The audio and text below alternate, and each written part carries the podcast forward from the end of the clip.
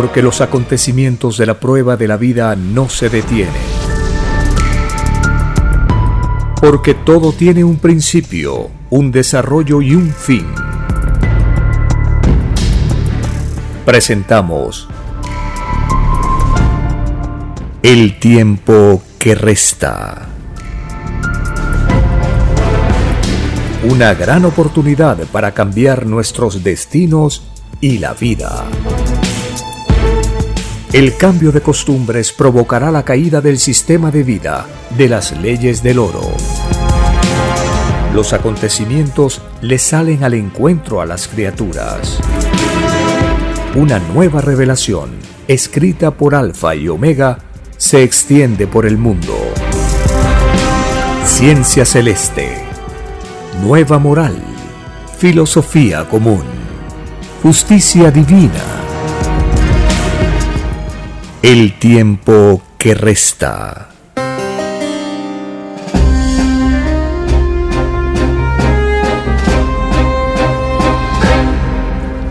Agradeciendo al divino hacedor de todas las cosas, iniciamos esta edición para compartir las enseñanzas de las escrituras, para saber cuál es la revelación, cuáles son las nuevas que envía el Padre Eterno a este mundo, para participar activamente en las leyes sociales que hemos pedido conocer en esta prueba de la vida. Bienvenidos. Un saludo a las familias con quienes compartimos estas informaciones, los padres, las madres, los hijos, las hijas, los hermanos, las hermanas, la familia. La familia que es la base de la comunidad y es la que desde el principio de la creación se ha mantenido y continúa porque la familia, padre, madre, hijo, hija, constituye una relación de convivencia necesaria para esta morada planetaria. Vamos a comenzar esta edición donde compartimos informaciones relacionadas al campo de la moral, la espiritualidad, la justicia, las filosofías, la economía, la política. Abarcamos estos aspectos de la prueba de la vida porque todos están interrelacionados.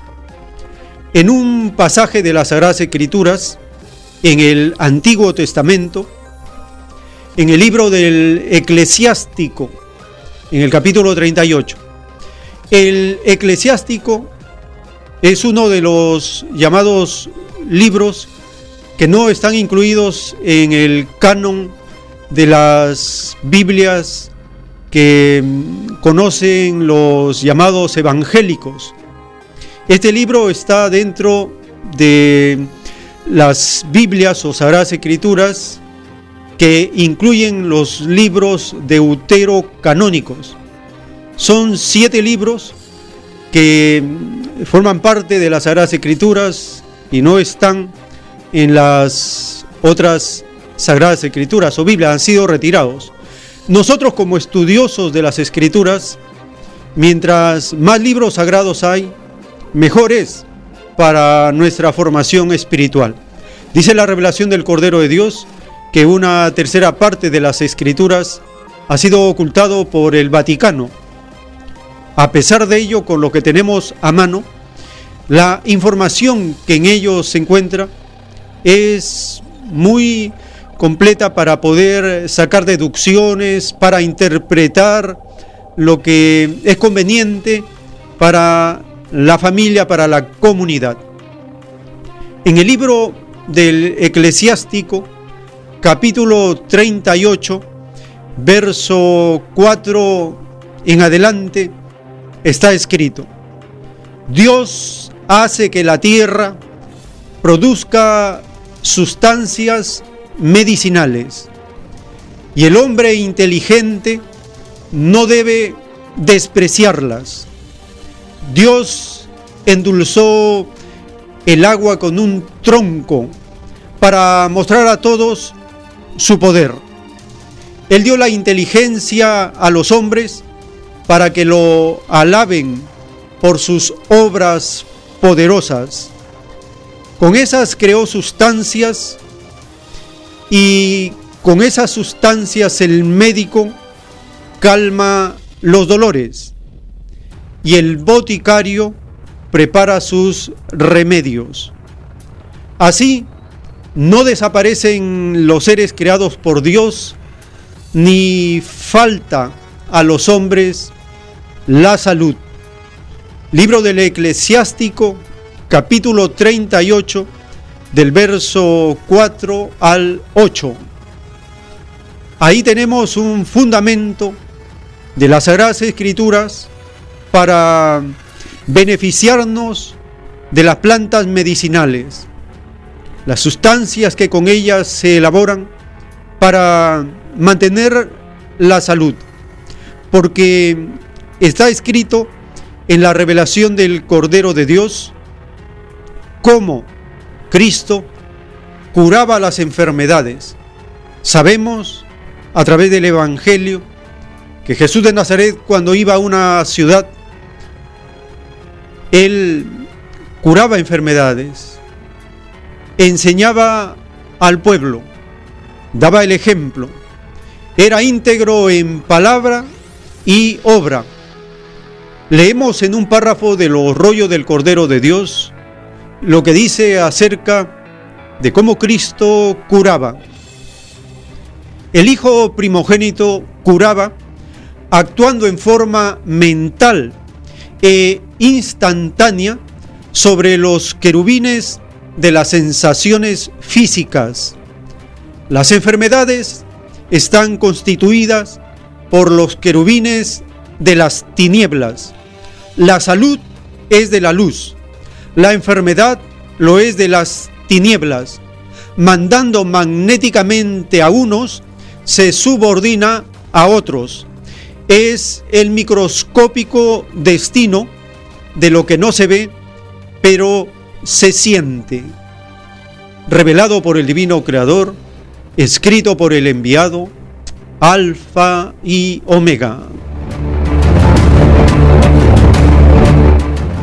Teniendo entonces el fundamento bíblico y la revelación del Cordero de Dios, vamos a compartir un primer video y un audio Agradecemos a aquellos que nos están acompañando por el canal de YouTube, El tiempo que resta. Allí pueden apreciar el video y la información de lo que estamos compartiendo sobre las bondades de las plantas medicinales que existen en el Perú. La biodiversidad peruana es un privilegio que debemos aprovechar al máximo. Contamos con más de 50.000 plantas aromáticas medicinales que están al alcance de la mano y que ayudan al cuidado de la salud de manera natural, fácil y económica. Sus propiedades sorprenden a propios y extraños. El eucalipto, por ejemplo, ¿no? o la menta o la muña.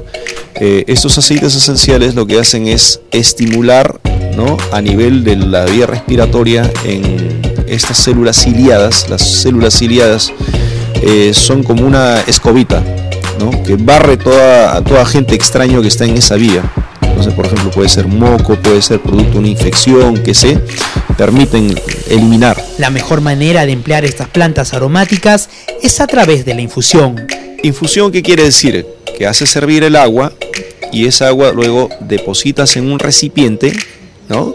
De preferencia que sea de porcelana. Y colocas ahí unas 5 hojitas ¿no? de las plantas aromáticas. En este caso tenemos el toronjil o puede ser el eucalipto. Luego de 5 a 10 minutos ya está en condiciones de ser utilizada. De preferencia a eso se agrega ¿no? como edulcorante natural eh, la miel de abeja. Miel y si quieres un poco de limón el limón nos proporciona vitamina C el eucalipto, por ejemplo, tiene componentes como el alcanfor, parecido a los ungüentos que os ofrecen en las farmacias, y es natural. El eucalipto tomado bajo la forma de infusión, ¿no? con miel de abeja y limón, siempre limón por la vitamina C. Entonces, eh, actúa como un broncodilatador, un expectorante y un antibiótico natural. Plantas de propiedades alimenticias y medicinales como la cebolla o el quión son alimentos que deben programarse en el consumo diario. El quión tiene propiedades medicinales, eh, tiene capacidad de hacer expectorar, broncodilatar ¿no? La persona que de repente tiene una broncoconstricción producto de esa afección respiratoria, ¿no? Aparte de sus propiedades pectorales y digestivas, también sirven como tranquilizantes. Dos ramitas o tres ramitas se colocan debajo de la almohada, ¿para qué? Para descansar, dormir o relajarse, ¿no? Eh, tenemos muchas plantas tranquilizantes naturales, tanto el toronjil, la hierba luisa, el cedrón.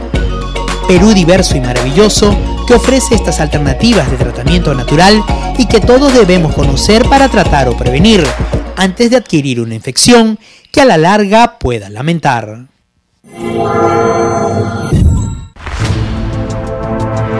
El tiempo que resta.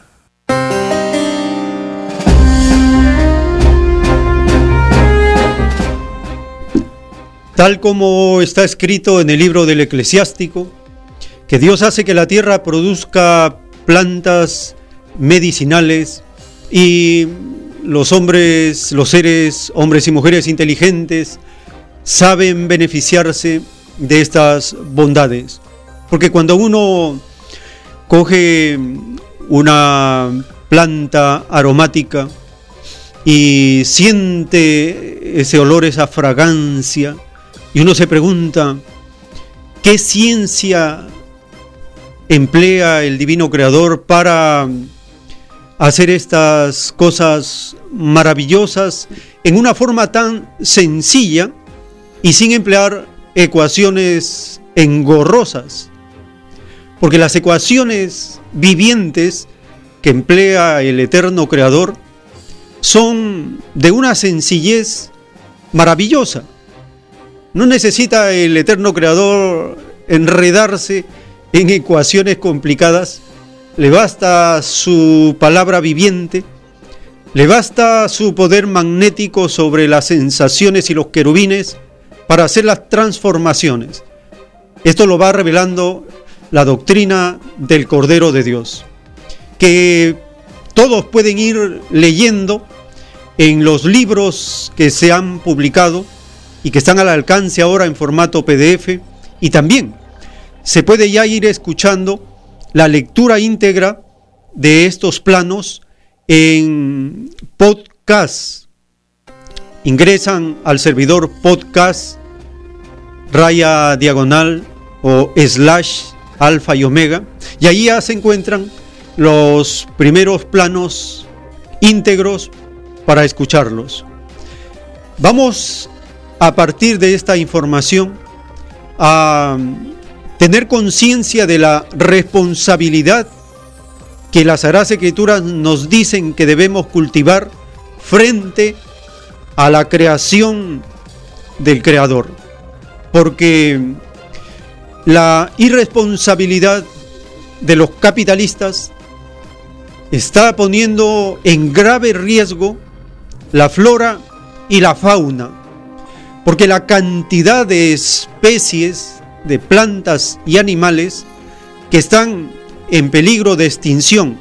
Y los que ya se han extinguido está pasando los límites que se podían considerar manejables para poder restablecer estos ecosistemas que son muy frágiles y de los cuales depende una vida saludable depende que todos los seres vivientes de la tierra podamos conocer la vida en toda su plenitud. La irresponsabilidad de los capitalistas está poniendo al planeta en una condición de apocalipsis, que significa la disminución, el acortamiento de la vida, la disminución del tiempo que dispone cada ser viviente para desarrollarse. Existe una conferencia, una convención sobre el acuerdo internacional para el malvado comercio que se hace de las especies vivientes. Le ponemos la palabra malvado porque el capitalismo, para el capitalismo es normal el comercio de los seres vivientes, pero eso ya mirado desde la moral de las Sagradas Escrituras y de la justicia de la revelación, es un atentado al derecho de los seres vivos. Se ha iniciado recientemente una nueva conferencia de lo que en sus siglas se conoce como CITES, esta conferencia internacional para la preservación de las especies en peligro de extinción. Compartimos el siguiente video para aquellos que nos están acompañando por YouTube en el canal El tiempo que resta y el audio sobre esta conferencia de la CITES. Es un nuevo llamado de alerta los delegados de 183 países reunidos en Suiza para la Convención sobre el Comercio Internacional de Especies Amenazadas de Fauna y Flora Silvestre advierten del peligro que enfrenta la naturaleza. Los negocios como de costumbre ya no son una opción. Todo el mundo ha aceptado esto. El informe IPES confirma que el peligroso declive de la naturaleza no tiene precedentes. La tasa de extinción de la vida silvestre se está acelerando. Expertos afirman que hasta un millón de especies están ahora amenazadas. En la también llamada Conferencia Mundial sobre Vida Silvestre, considerarán 56 propuestas destinadas a modificar el nivel de protección de animales como elefantes, jirafas, rinocerontes, tiburones o tortugas. La convención ya regula a través de permisos y prohibiciones la comercialización de más de 36.000 especies animales y vegetales.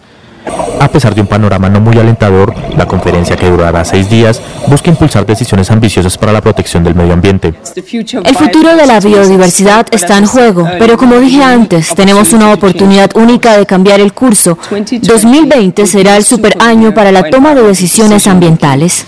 Esta conferencia que se celebra cada tres años estaba prevista para realizarse en mayo pasado en Sri Lanka, pero los atentados del 21 de abril obligaron a un cambio de planes. El tiempo que resta.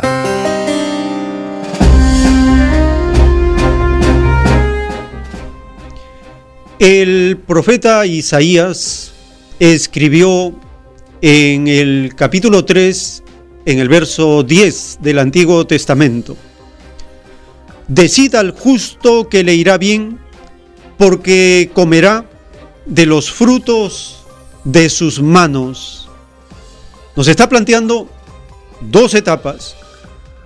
Un momento donde los trabajadores no disfrutan del fruto de sus manos, donde los trabajadores no viven en las residencias, en las casas que construyen, donde los trabajadores no disfrutan del conocimiento que producen, y no controlan la riqueza que con su sudor de frente producen. Entonces el profeta nos habla de dos momentos. Un momento donde los trabajadores son alejados o alienados de su propio trabajo. Y otro momento donde se va a disfrutar del fruto de las manos, del sudor de frente. Esto tiene que ver con la economía. La economía, como lo hemos venido en estos programas aprendiendo a través de economistas y ecologistas, de filósofos, nos enseñan que la economía es el cuidado de la casa, el cuidado del planeta, que no le sobre nada, que no le falte nada que haya la satisfacción de las necesidades completamente. ¿Por qué? Porque no hay necesidad en este planeta, dice la revelación, que alguien pase hambre, que alguien esté sin trabajo, que alguien no tenga educación, que alguien esté enfermo. No hay ninguna razón para ello. Porque la naturaleza tiene todos los elementos necesarios para que el ser humano llegue a ser un modelo de desarrollo, de evolución. Para eso el eterno creador ha trabajado millones y millones de años en la naturaleza para que nosotros podamos disfrutar de ello. Ahora, ¿qué sucede? La economía no se está rigiendo bajo los diez mandamientos, sino que se rige bajo las extrañas leyes del oro. La semana pasada hemos compartido una primera parte de la conferencia del economista, el ecologista Manfred Max, acerca de las recomendaciones, las propuestas de una nueva economía. Ahora vamos a compartir la continuación, es un complemento y una reafirmación de lo que son los postulados de una economía más humana. ¿Para qué? Para desenmascarar esta economía neoliberal que es un sistema, es un yugo, así le llaman las escrituras, un yugo sobre los trabajadores, sobre la humanidad, sobre los que somos explotados. Compartimos la continuación de esta conferencia dada por el ecologista Manfred Mas y nos va a hablar acerca de los cinco postulados para una nueva economía. La economía que yo propongo se sustenta en, en, cinco postulados y en un principio valórico fundamental.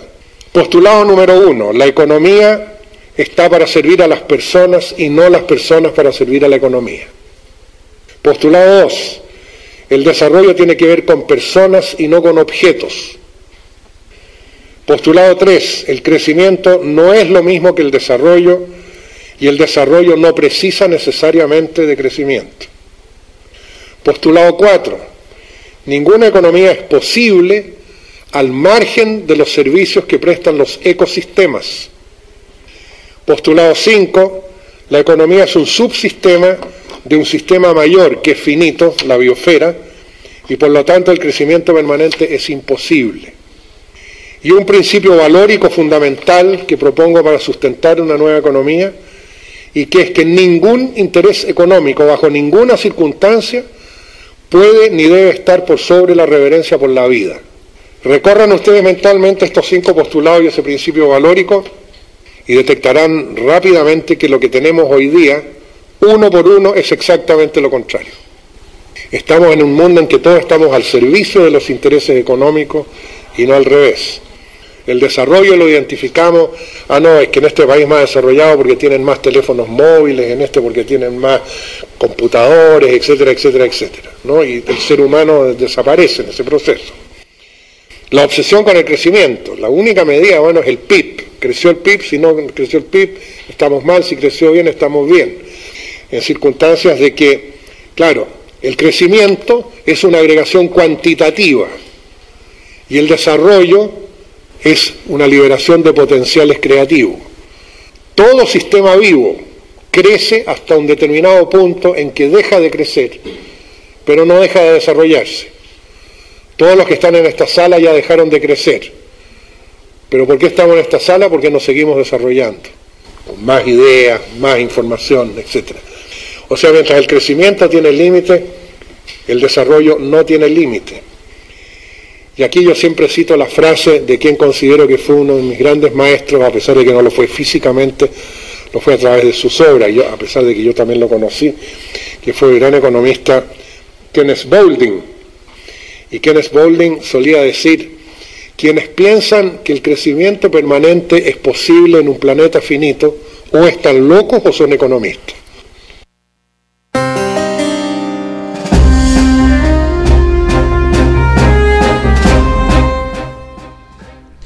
En las Sagradas Escrituras se enseña que si a los malvados no se los castiga, nunca aprenderán la justicia. Para eso existe esta acción de causa y efecto. Los seres malvados, cuando no son llevados a la justicia, ellos tienen una extraña sensación de que están haciendo cosas buenas, pero las escrituras dicen, es necesario castigar al pecador, al impío, al malvado, al inicuo, al inmundo, al violador, al corrupto, porque si no, no aprende la justicia. ¿Qué hace el capitalismo? El capitalismo a los corruptos los premia, a los delincuentes de cuello blanco los trata como respetables, a los magnates, a los traficantes, porque tienen oro, son señores respetables. Y el que no tiene oro es condenado. Por eso dice la doctrina alfa y omega, la justicia del capitalismo es una farsa. Y en la economía igual.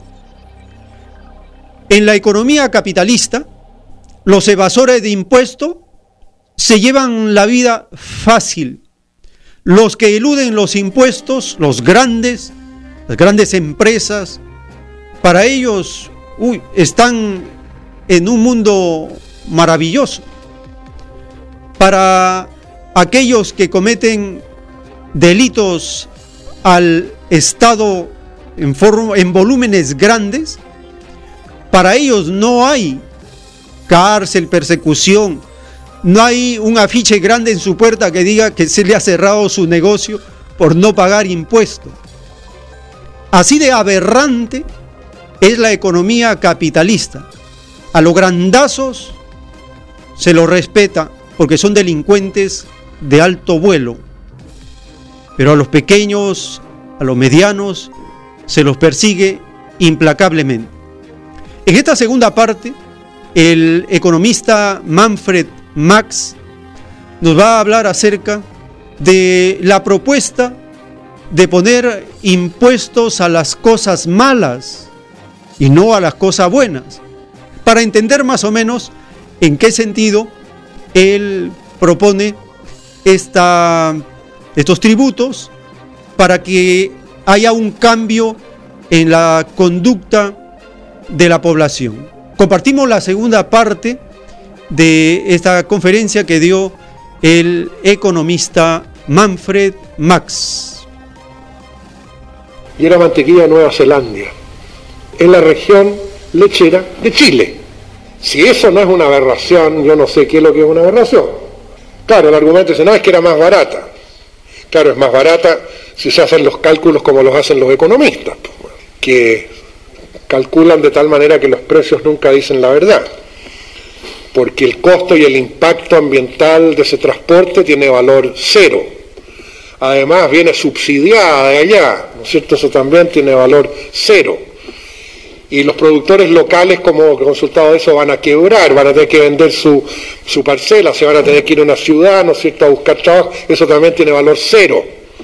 Entonces, bueno, así es como se hacen los cálculos y así es como se llegan, y esos suelen ser los argumentos. Es lo mismo que ocurre en energía. Ah, no, esta energía no porque es más cara. Punto, y se acabó la discusión.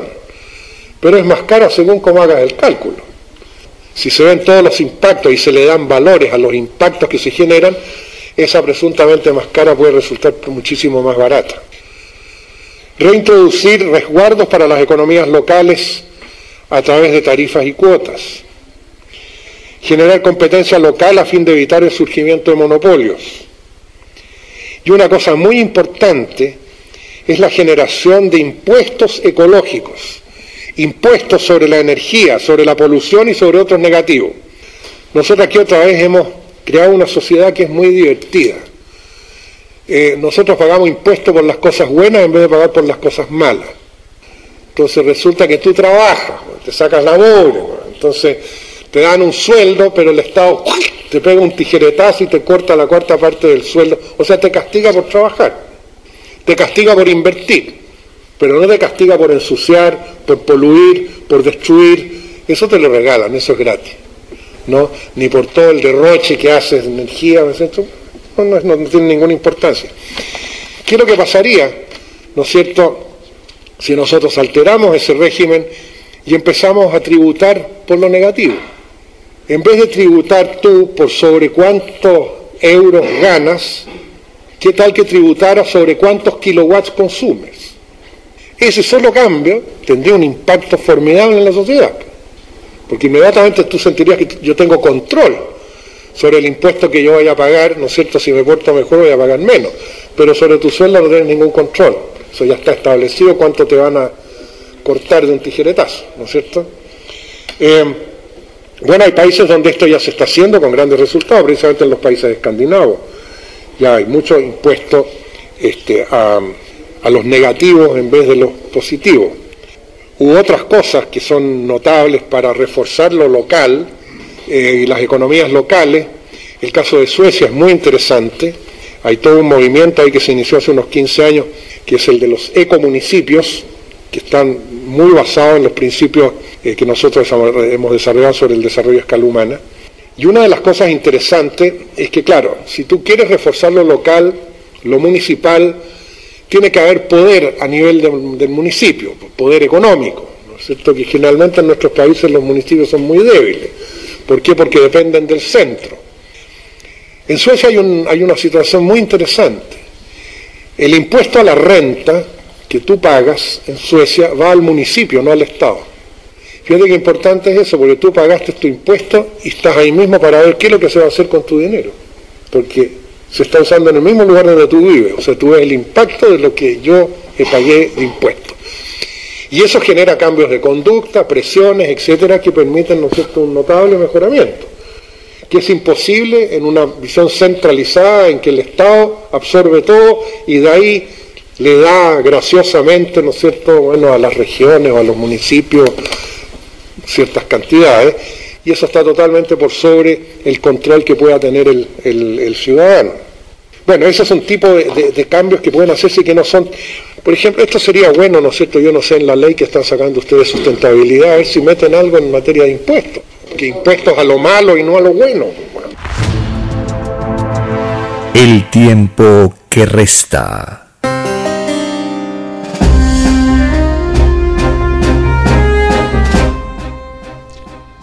La moral de las Sagradas Escrituras se basa en el respeto a la naturaleza, en la prevención del daño que las acciones humanas puedan realizar contra la naturaleza, porque la revelación nos confirma que somos parte de ella, pertenecemos a ella, nuestro cuerpo material de ella salió y hacia ella volverá. Del polvo eres, al polvo volverás. El Espíritu viene de Dios a este planeta y hace una alianza con el cuerpo material para conocer una de las infinitas formas de vida. En estas alianzas que se hacen está no envenenar la naturaleza, no destruirla, no contaminarla, no hacer de ella un negocio, no considerarla una fuente de ganancia sin límite para los capitalistas, los mercaderes. Cuando Cristo coge el látigo y bota a los mercaderes del templo, dice la revelación que en ese instante Cristo vio el futuro de la humanidad y vio cómo el planeta se iba a convertir en un mercado donde todo se compraba y se vendía. A ese nivel extremo se ha llegado ahora. Se compran y se venden las necesidades humanas. Y cuando se llega a ese nivel, el planeta se ha degenerado y se ha convertido en un infierno. Un infierno que no respeta nada. Los capitalistas no respetan nada. Su ambición no tiene límite y les lleva a destruir la naturaleza. ¿Qué dice un párrafo de los rollos del Cordero de Dios? Para saber diferenciar en qué campo, en qué posición nosotros nos encontramos. O somos destructores de la naturaleza, o estamos resistiendo y combatiendo a los que destruyen la naturaleza.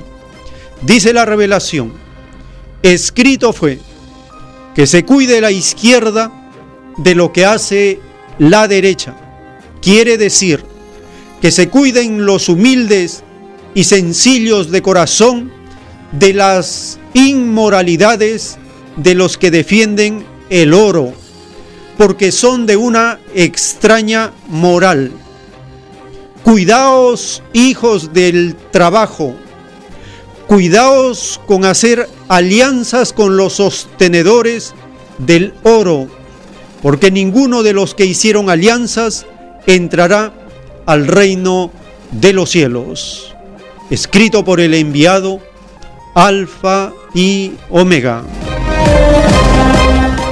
La revelación nos explica que, que existen dos grupos en la humanidad, la derecha y la izquierda. La derecha es destructora porque se cree dueña de la propiedad y le ha puesto propiedad privada. En cambio la izquierda busca, si se habla del término propiedad, la propiedad social que pertenezca a la población. Son dos conceptos que están en lucha material. El desastre provocado por la derecha siempre ha sido advertido por los luchadores sociales, por los revolucionarios. RT ha publicado recientemente lo que Fidel en el año de 1992 expresó como una advertencia acerca del desastre ecológico que el capitalismo produce.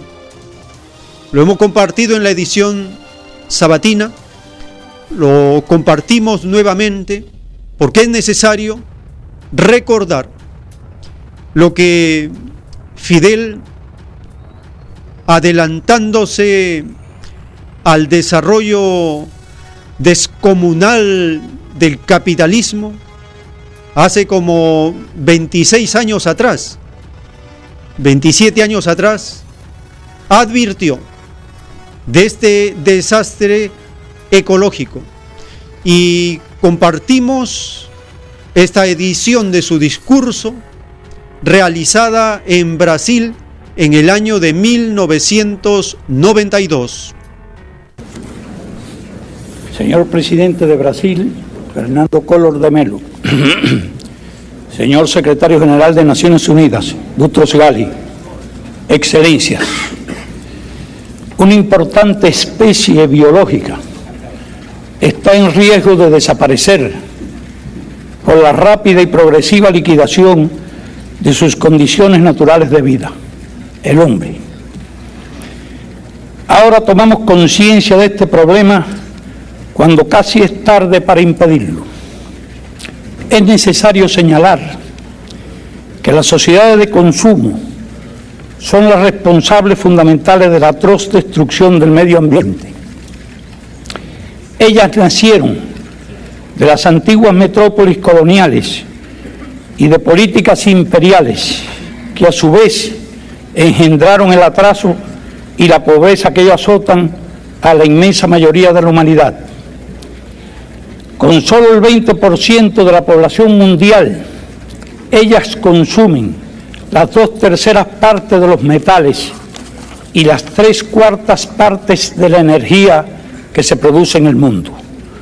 Han envenenado los mares y ríos han contaminado el aire, han debilitado y perforado la capa de ozono, han saturado la atmósfera de gases que alteran las condiciones climáticas con efectos catastróficos que ya empezamos a padecer.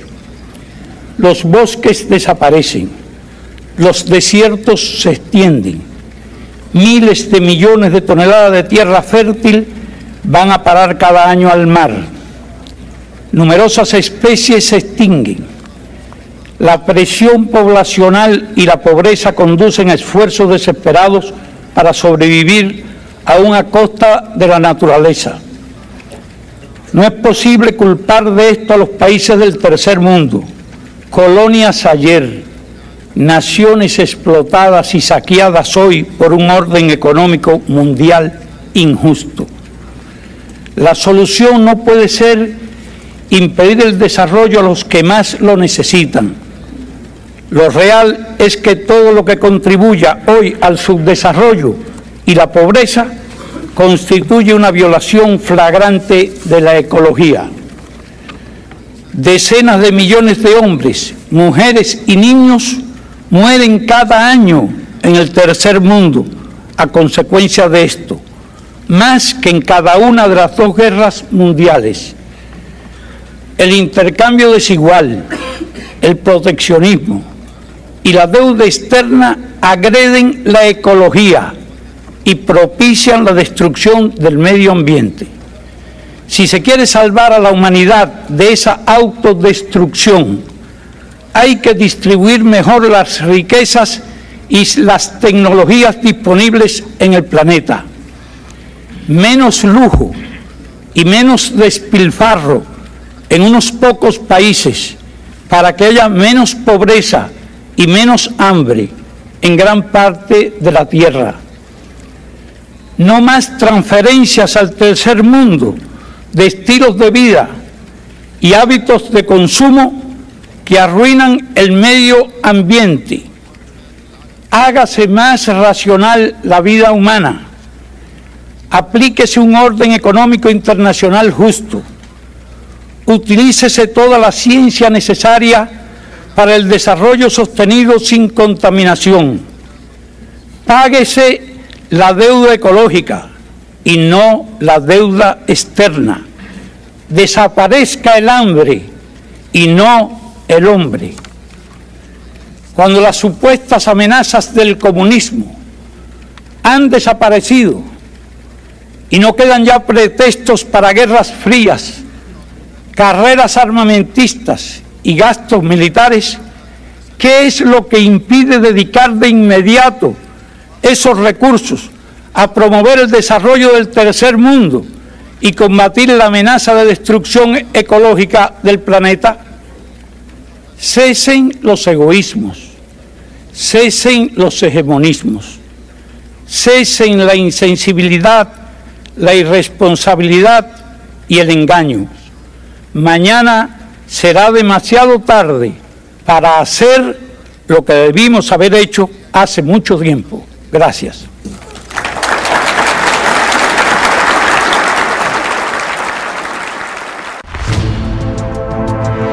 El tiempo que resta.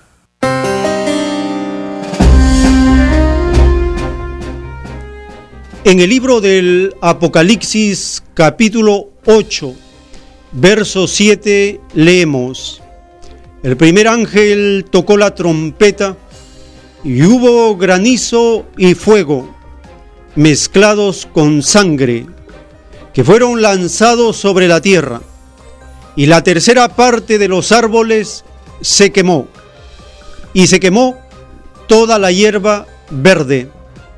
Apocalipsis capítulo 8 verso 7. Este verso hace una denuncia a los destructores de la Amazonía, a los destructores de los bosques en el planeta. Es una denuncia acerca de los destructores de la vida, porque se menciona sangre en este verso de las escrituras. Significa ¿Cuántos seres han perdido la sangre, la vida? Especies, animales, humanos, en todo el planeta. Son millones las vidas y la sangre derramada. ¿Qué hay detrás de los incendios? Está la voracidad de las empresas mineras, de las empresas ganaderas, de las empresas de agroexportación, de las empresas madereras y del tráfico de maderas. Entonces esto es grave y el Apocalipsis lo presenta como un flagelo que golpea a una tercera parte de los árboles y ello incluye sangre derramada. ¿Hasta qué nivel de destrucción el capitalismo va a continuar, eso va a depender del plantón, de la resistencia de los pobladores, de los moradores, de los habitantes, de los pueblos. De eso va a depender que los capitalistas se contengan en su afán destructor. Porque Ojo Público ha publicado este domingo 25 de agosto de 2019 un informe acerca de lo que han detectado los satélites de la NASA en la Amazonía y registran cerca de 40.000 incendios y focos de calor en la Amazonía peruana. Si bien los incendios no han llegado a tener ese impacto, esa cobertura grande como la que está ocurriendo en Brasil y Bolivia y también Paraguay, pero ese, las consecuencias, los efectos de los incendios sí han llegado a la Amazonía peruana. El humo tóxico y lo que en el mismo Perú, por estas costumbres que deben ser erradicadas, de provocar incendios para la agricultura, no están tomando en cuenta que las condiciones climáticas han cambiado a nivel de aumentar las sequías, aumentar la temperatura y la deforestación que ya ocurre, porque primero se tiene que deforestar para que los incendios se puedan propagar con mayor facilidad, porque no encuentran resistencia y no hay unos ecosistemas que mantienen la humedad de los suelos y favorecen que la sequía se extienda y cualquier chispa pueda desencadenar un verdadero infierno, pero las más de las veces provocadas intencionalmente para favorecer a los capitalistas que no se contienen en su ambición. Compartimos el siguiente video que muestra la indignación frente a la incapacidad del gobierno fascista de Brasil para haber tomado medidas urgentes desde hace ya 20 días para aplacar estos incendios. Llamado pulmón del planeta está ardiendo desde hace semanas. Cientos de nuevos incendios siguen declarándose en la Amazonía brasileña. La administración de Jair Bolsonaro está bajo una lluvia de críticas. Muchos políticos, activistas e investigadores acusan al presidente brasileño de facilitar la deforestación para la explotación comercial de la selva. En una amenaza directa contra Bolsonaro, el Consejo Europeo puso en cuestión el acuerdo con Mercosur con Brasil si Bolsonaro no combate los fuegos. Por supuesto, apoyamos el acuerdo Unión Europea-Mercosur, que también implica la protección del clima, pero es difícil imaginar una ratificación armoniosa por los países europeos mientras el presidente brasileño permite la destrucción de los espacios verdes del planeta. Desde Alemania, los participantes en una masiva marcha contra el racismo aprovecharon la oportunidad para protestar contra Bolsonaro. A su juicio, los ultraderechistas anteponen el negocio al medio ambiente. Lo que sucede en Brasil, la quema del Amazonas, tiene mucho que ver con lo que estamos protestando en las calles. Tenemos que resistir el giro global hacia la derecha. Los ultraderechistas quieren mantenerse en el poder a toda costa, a costa de los pueblos indígenas, a costa del futuro, a costa de las generaciones jóvenes y a costa de los migrantes. Ante las crecientes presiones, el gobierno brasileño movilizó al ejército para frenar los incendios, aunque rechaza las acusaciones. Estamos ejerciendo todos los esfuerzos necesarios para combatir los delitos ambientales en la región amazónica. Además, debido a la gravedad de los problemas, estamos colaborando con todos los organismos estatales que son los principales responsables de combatir los incendios en cada uno de los estados afectados. Brasil ha registrado más de 75.000 incendios entre el 1 de enero y el 21 de agosto, un 84% más que en el mismo periodo del año pasado. Los actuales incendios en el Amazonas no se limitan a Brasil, se han extendido también por Perú, Paraguay y Bolivia. Solo en este último la cifra de hectáreas arrasadas asciende a 900.000. Nancy Loco, información de Camran Akbari, Hispan TV Noticias.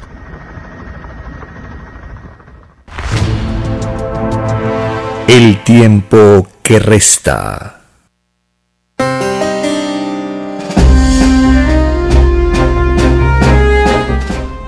La naturaleza viviente clama y está llegando a un nivel límite de resistencia.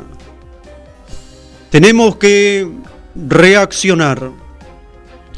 Tenemos que hacer resistencia a los destructores de la tierra, los capitalistas, los imperialistas, los neoliberales, los derechistas, estos mercaderes que fueron votados con el látigo del Cristo revolucionario.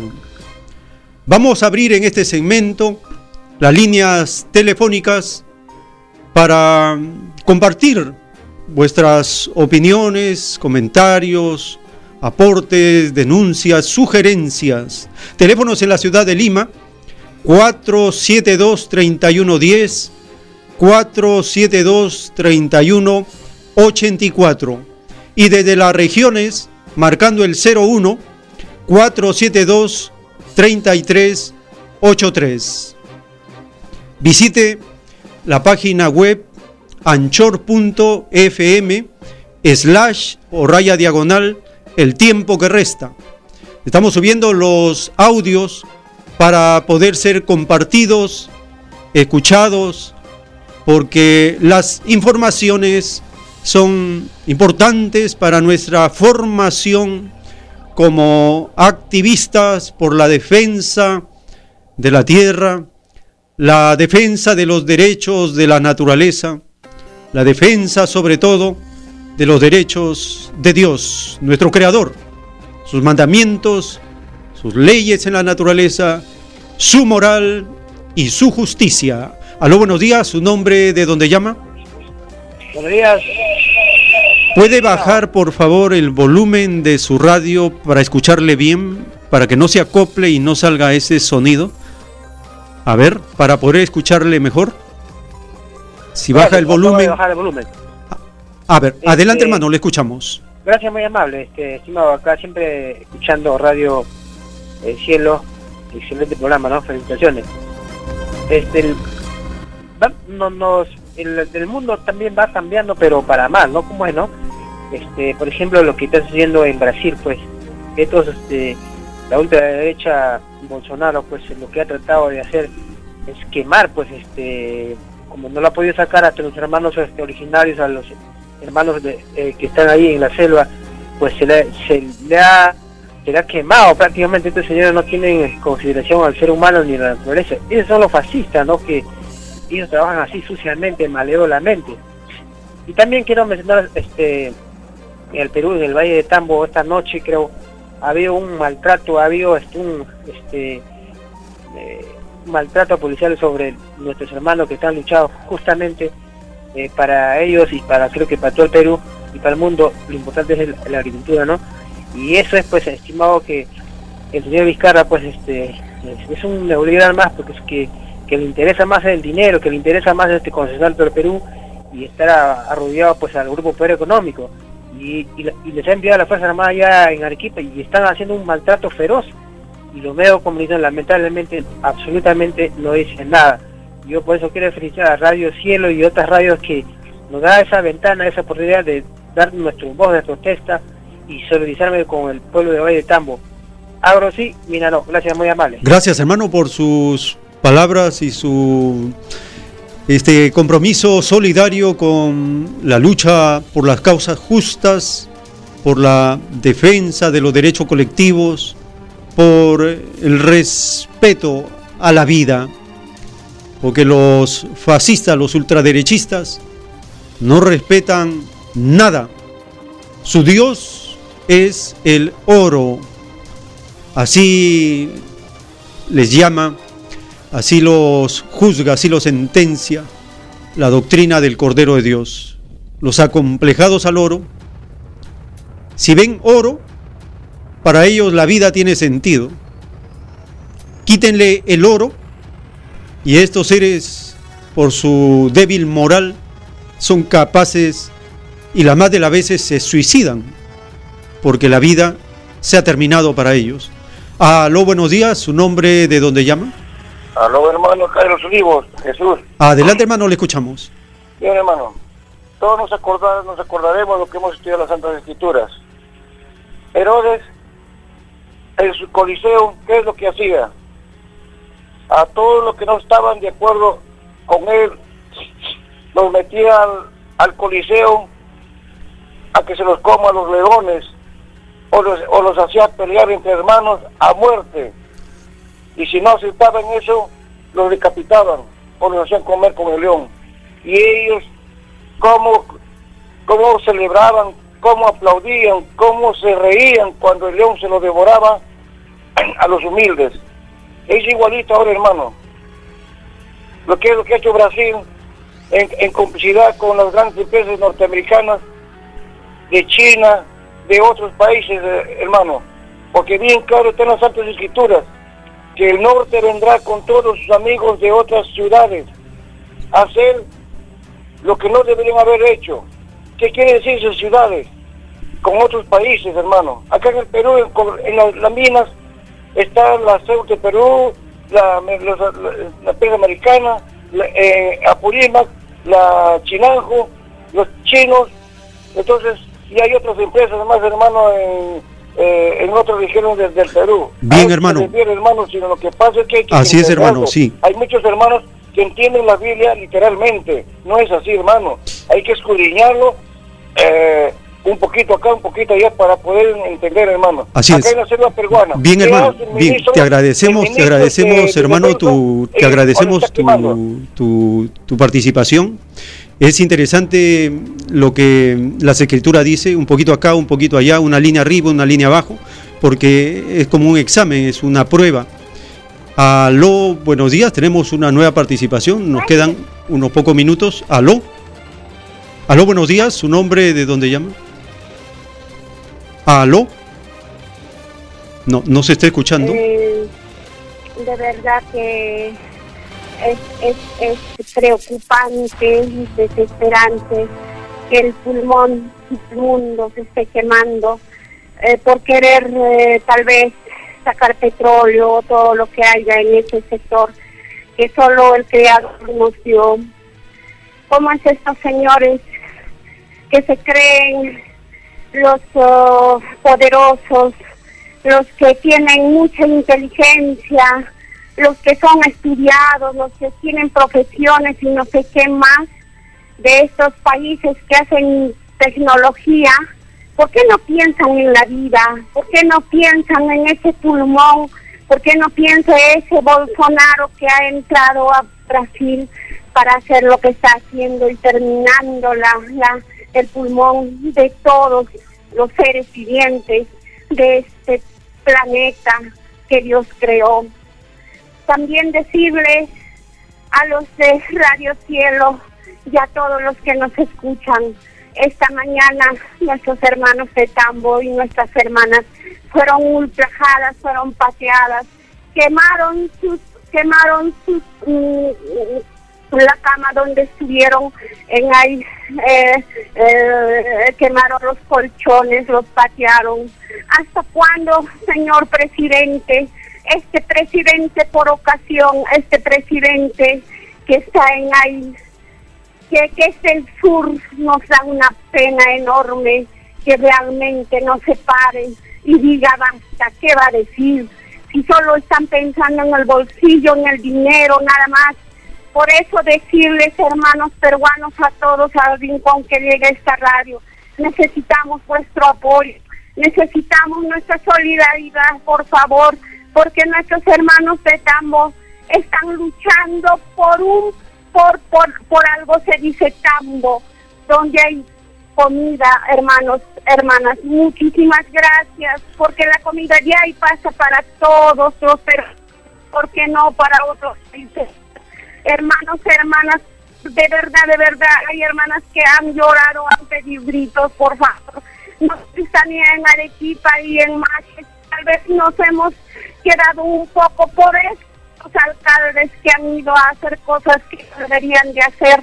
Nosotros estuvimos firmes, pero empezamos a y volver hasta los hermanos de Tacna, por favor, a todo el Perú. Muchas gracias. Muchas gracias, hermana, por su denuncia y por este llamado a la solidaridad nacional, por la lucha de nuestros hermanos del Valle del Tambo, de Arequipa, en esta resistencia con toda la justificación que el derecho a la vida da a todos. Aló, buenos días, su nombre de dónde llama? Eh, Manuel, buenos días, desde Huancayo, Néstor Alain. Adelante, hermanos. Sí, gracias. Bueno, eh, en esta oportunidad me gustaría mm, recobrar el principio de la política genuina que el Creador ha establecido en su creación, que es vida, que es eh, luz, que es belleza, armonía, es matemática pura, y me refiero especialmente pues a los alimentos que eh, claramente podemos eh, entenderlo cuando nosotros nos acercamos a ellos, a estos alimentos benditos de la madre naturaleza que Dios nos ha dado. por ejemplo, partimos una naranja, vemos la semejanza de un sol, la radiación y belleza y la armonía, cómo se distribuyen las moléculas, esos eh, alveolos de jugo maravilloso que Dios ha puesto ahí, en las semillas, por ejemplo la quinoa, la kiwicha, tan nutritivas, tan uh, realmente mm, necesarias para nuestra salud y nuestra vida orgánica.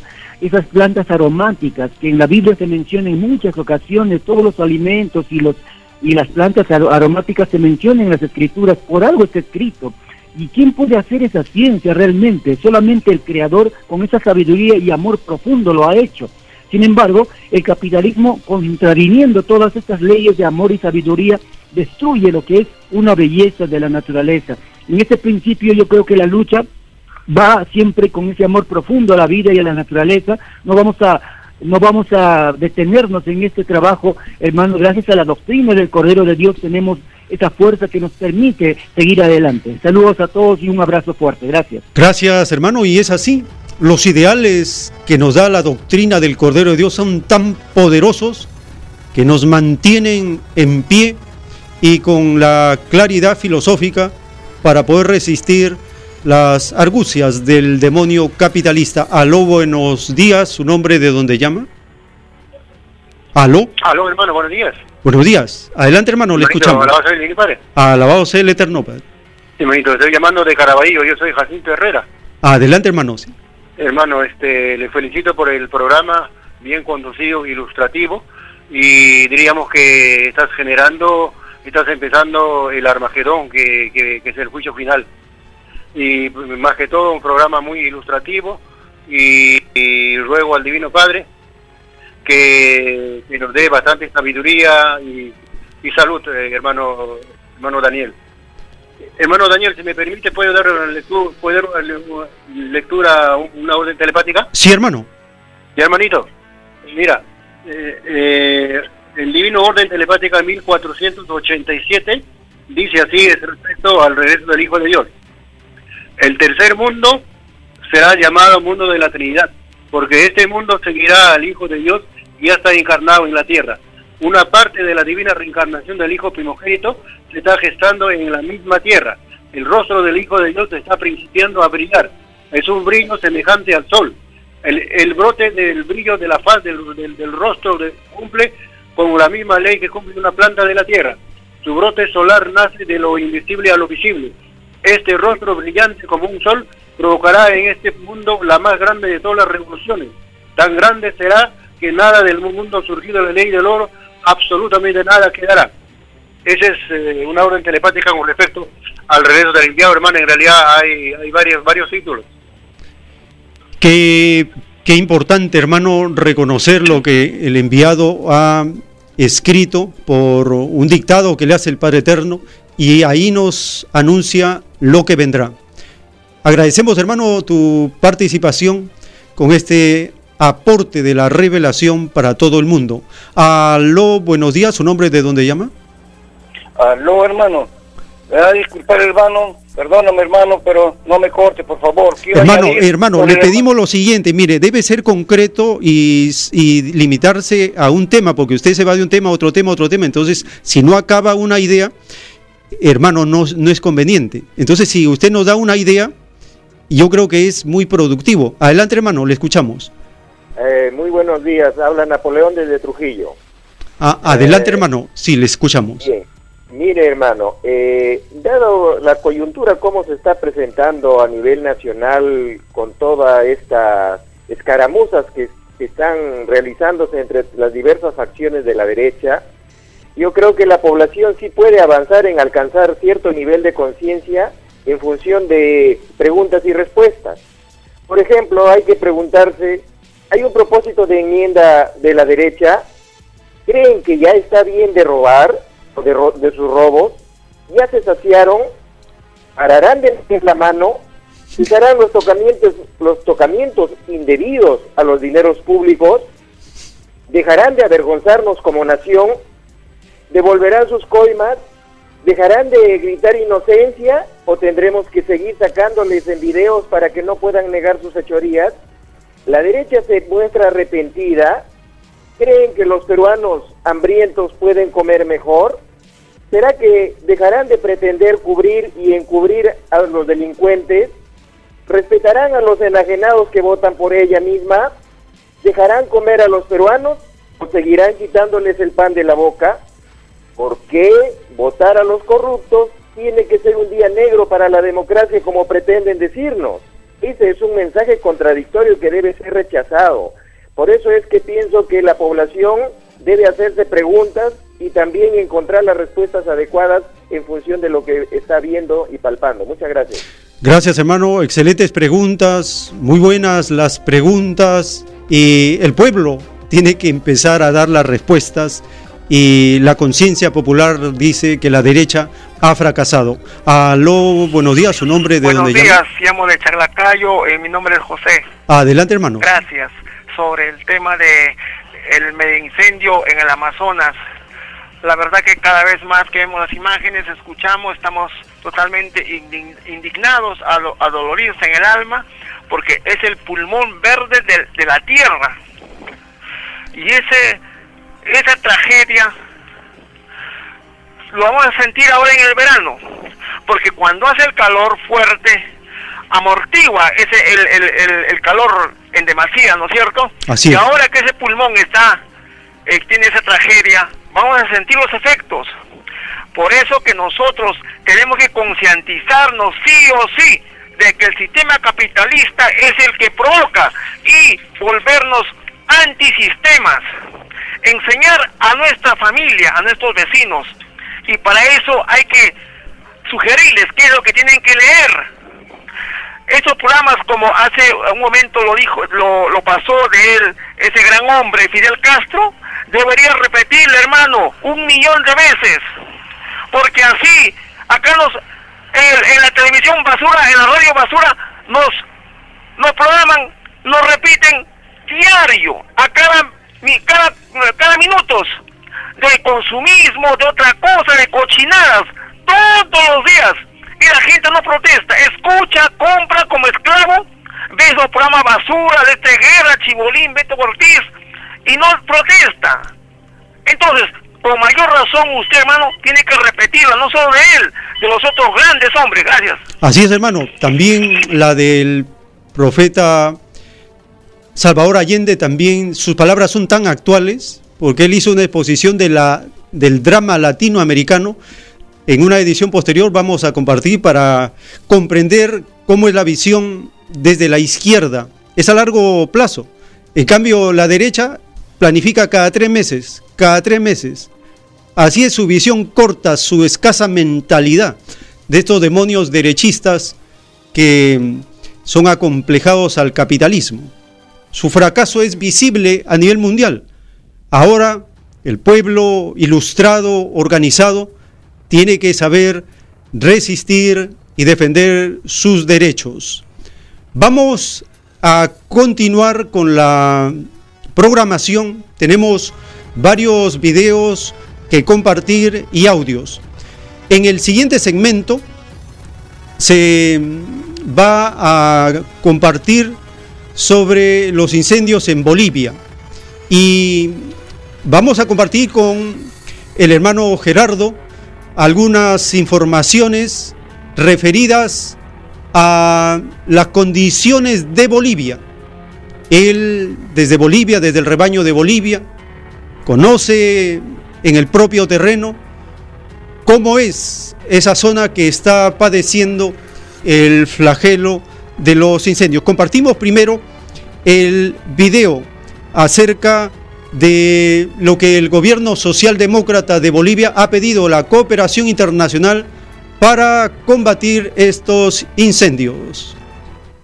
Segundo día de operaciones del cisterna supertanker para tratar de combatir los incendios que han devastado casi un millón de hectáreas en Bolivia. El gobierno calificó de exitoso el trabajo de voluntarios y políticos, pero pide una reunión de la Organización del Tratado de Cooperación Amazónica para estudiar acciones de cara al futuro. Pido de manera de emergencia y de urgencia convocar a una reunión de cancilleres a debatir profundamente, no solamente enfrentar la coyuntura, sino prepararnos en el futuro cómo vamos a cuidar nuestra Amazonía, nuestra biodiversidad. El ministro de la Presidencia, Juan Ramón Quintana, informó que el trabajo del avión cisterna este sábado se centra en la localidad Taperas, en Santa Cruz, al oriente del país. El segundo gran operativo va a ser sobre la serranía de Ipiás el día de hoy, que serán un par de vuelos más, y luego nos trasladamos hacia la serranía de Tucabaca, donde tenemos el riesgo de ingreso de fuego. El supertanker 747, fabricado por Boeing, emprendió su primera misión el viernes para mitigar los incendios forestales que han afectado a más de 1.800 familias. Sin embargo, la problemática no es nueva en Bolivia. Ambientalistas advierten que la expansión de la actividad agrícola en el país es una de las causas de las pérdidas anuales de bosques, selvas y pastizales. El tiempo que resta.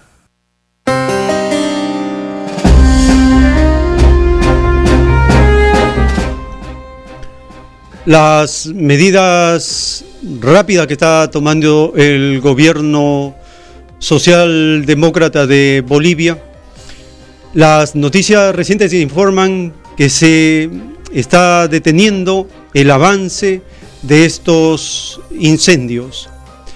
En cambio, el gobierno ultraderechista de Brasil se ha hecho el ciego, el sordo, durante 20 días. ¿Qué hay detrás de ello? Las denuncias ya están saliendo.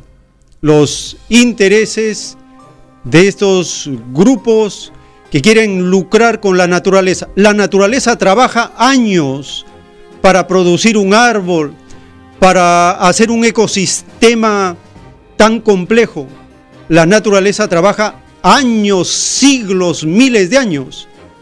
Y los capitalistas en unos meses, en unos días, en pocos años, lo quieren consumir todo para obtener ganancia fácil.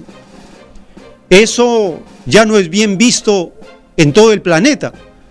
La nueva humanidad, la nueva generación se da cuenta por las informaciones que circulan. No tiene sentido que la madre naturaleza trabaje y que un pequeño grupo lo destruya y que quiera obtener ganancias sin tener el mérito, sin compartir, como es la ley de la naturaleza. La naturaleza tiene la ley de compartir, pero estos engendros del capitalismo, ellos mismos se han puesto la palabra privado, quiere decir privar a los demás, solo para ellos. Es por eso que el sector social tiene que ser predominante. Ya estamos con el hermano Javier, él es un periodista del rebaño de Bolivia y nos va el hermano Gerardo, un periodista de Bolivia y nos va a dar la información acerca de esta zona. Hermano Gerardo, ¿cómo es esta zona en Bolivia? Gracias, eh, hermano eh, Joel. Eh, Ahora sí, gracias. Buenas, buenos días a todos ustedes, a Radio Cielo y también por este tiempo que resta. Estamos muy preocupados y preocupadas también con este tema que va pasando, no simplemente en Bolivia, también en Brasil, en el, también acá en Bolivia, en, el Perú, valga la redundancia, que se acerque el juego, ¿no? En esta parte de Bolivia, a ver, es la parte más seca de... Eh, del bosque en este lugar que es el Chaco boliviano en el sur y también con la frontera con Brasil y cerca al Perú. ¿no? En este lugar, hermanos y hermanas que nos escuchan, no ha llovido aproximadamente dos meses. ¿Es frecuente estas sequías o es algo inusual ya? Eh, en los últimos días o en los últimos años ha sido casi frecuente este tipo de, sequías, ¿no? Ahora se tiene un registro, el presidente Morales decía que no, que no ha llovido aproximadamente dos meses, ¿no?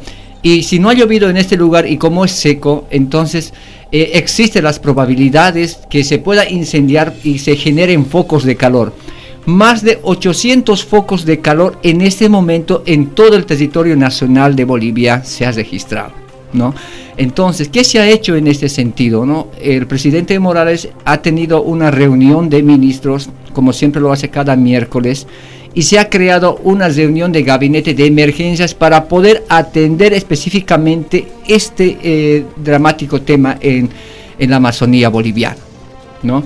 Entonces, ¿qué se ha hecho? Se ha, logrado contratar un avión super eh, búnker que pueda regar este espacio, ¿no? donde eh, se ha hecho ya cuatro intervenciones, pero no ha sido suficiente, ¿no? Se dice que se ha reducido el 70% de esta de los incendios, pero que aún los el viento, el lugar, digamos, y también los focos de calor no ha podido, digamos, eh, eh, mitigar en su en su completa eh, el, fuego continuo. Y en cuanto a población, en esa zona hay comunidades, hay poblaciones, o es casi despoblada esa zona? Sí, eh, no hay mucha población, ¿no? Se, se, una, se, hacía una cuantificación que al menos se tiene aproximado o una dos familias que, que habrían sido afectadas. ¿Y, y hay proyectos del gobierno para dedicar mm. esas zonas a la deforestación de repente o a proyectos de ganadería?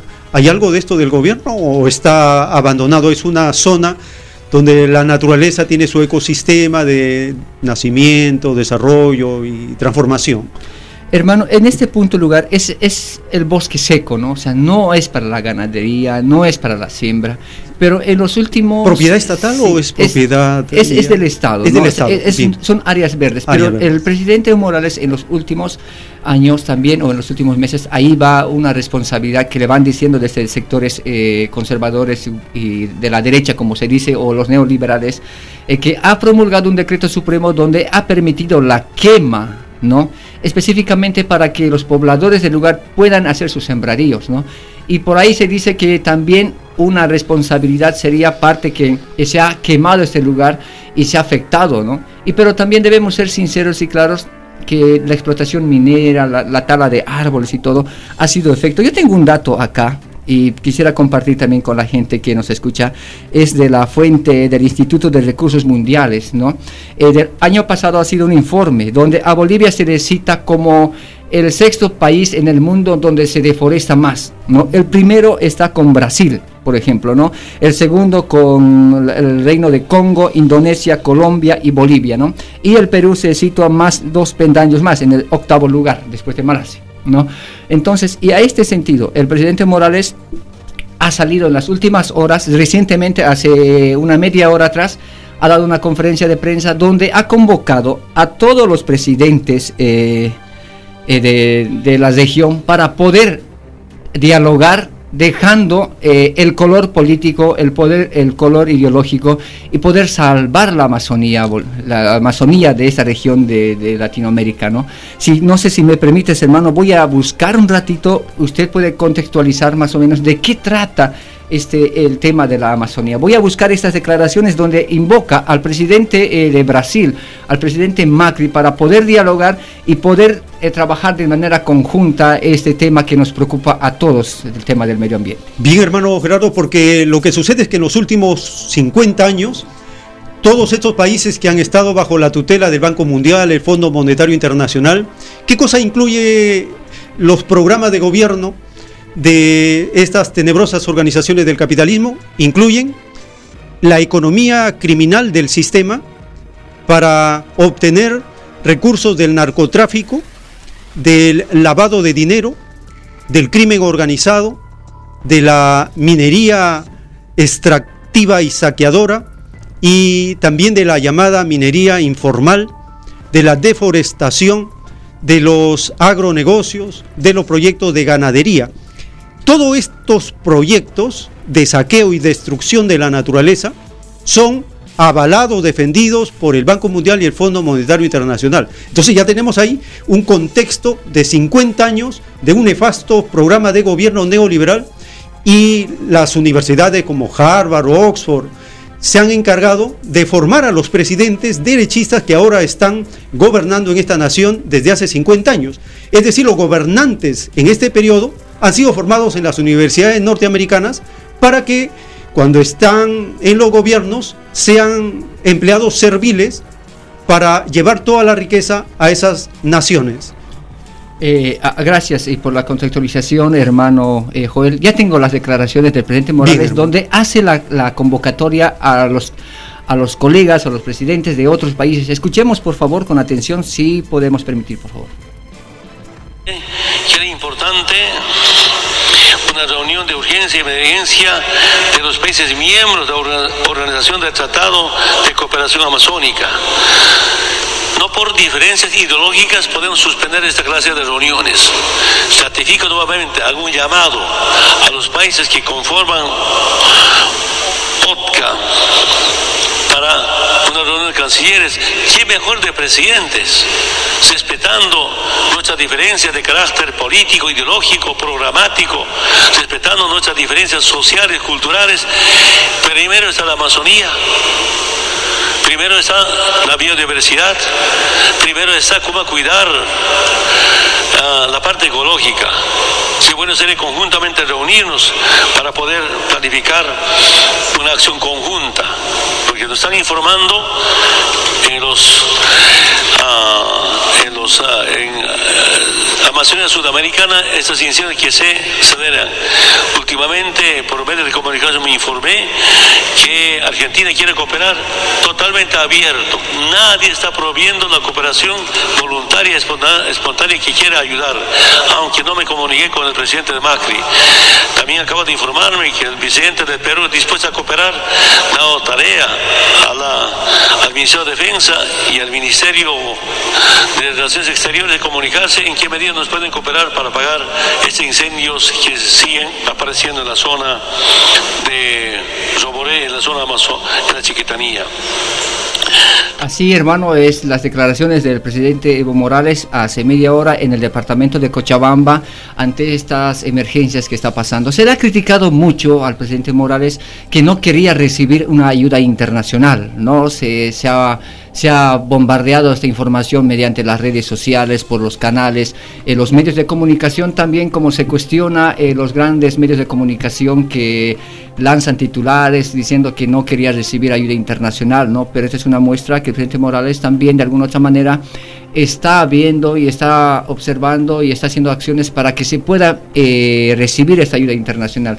Desde mi punto de vista ya es más personal, puedo decir que estos temas de la naturaleza, eh, pues no tiene un color político, no tiene un color ideológico y más bien tiene una convocatoria a este nombre que llama hermano eh, Joel, el tiempo que resta. El tiempo se nos está acabando y en un árbol cuánta de esperanza de vida se tiene, tanto para la flora, para la fauna y para nosotros mismos, ¿no? O sea, yo pienso que debemos sumarnos todos, eh, Dios no quiera que este espacio, o al menos el viento, el fuego, empiece, diremos, a arder. El pulmón del mundo está ardiendo en este momento y todos debemos hacer una acción.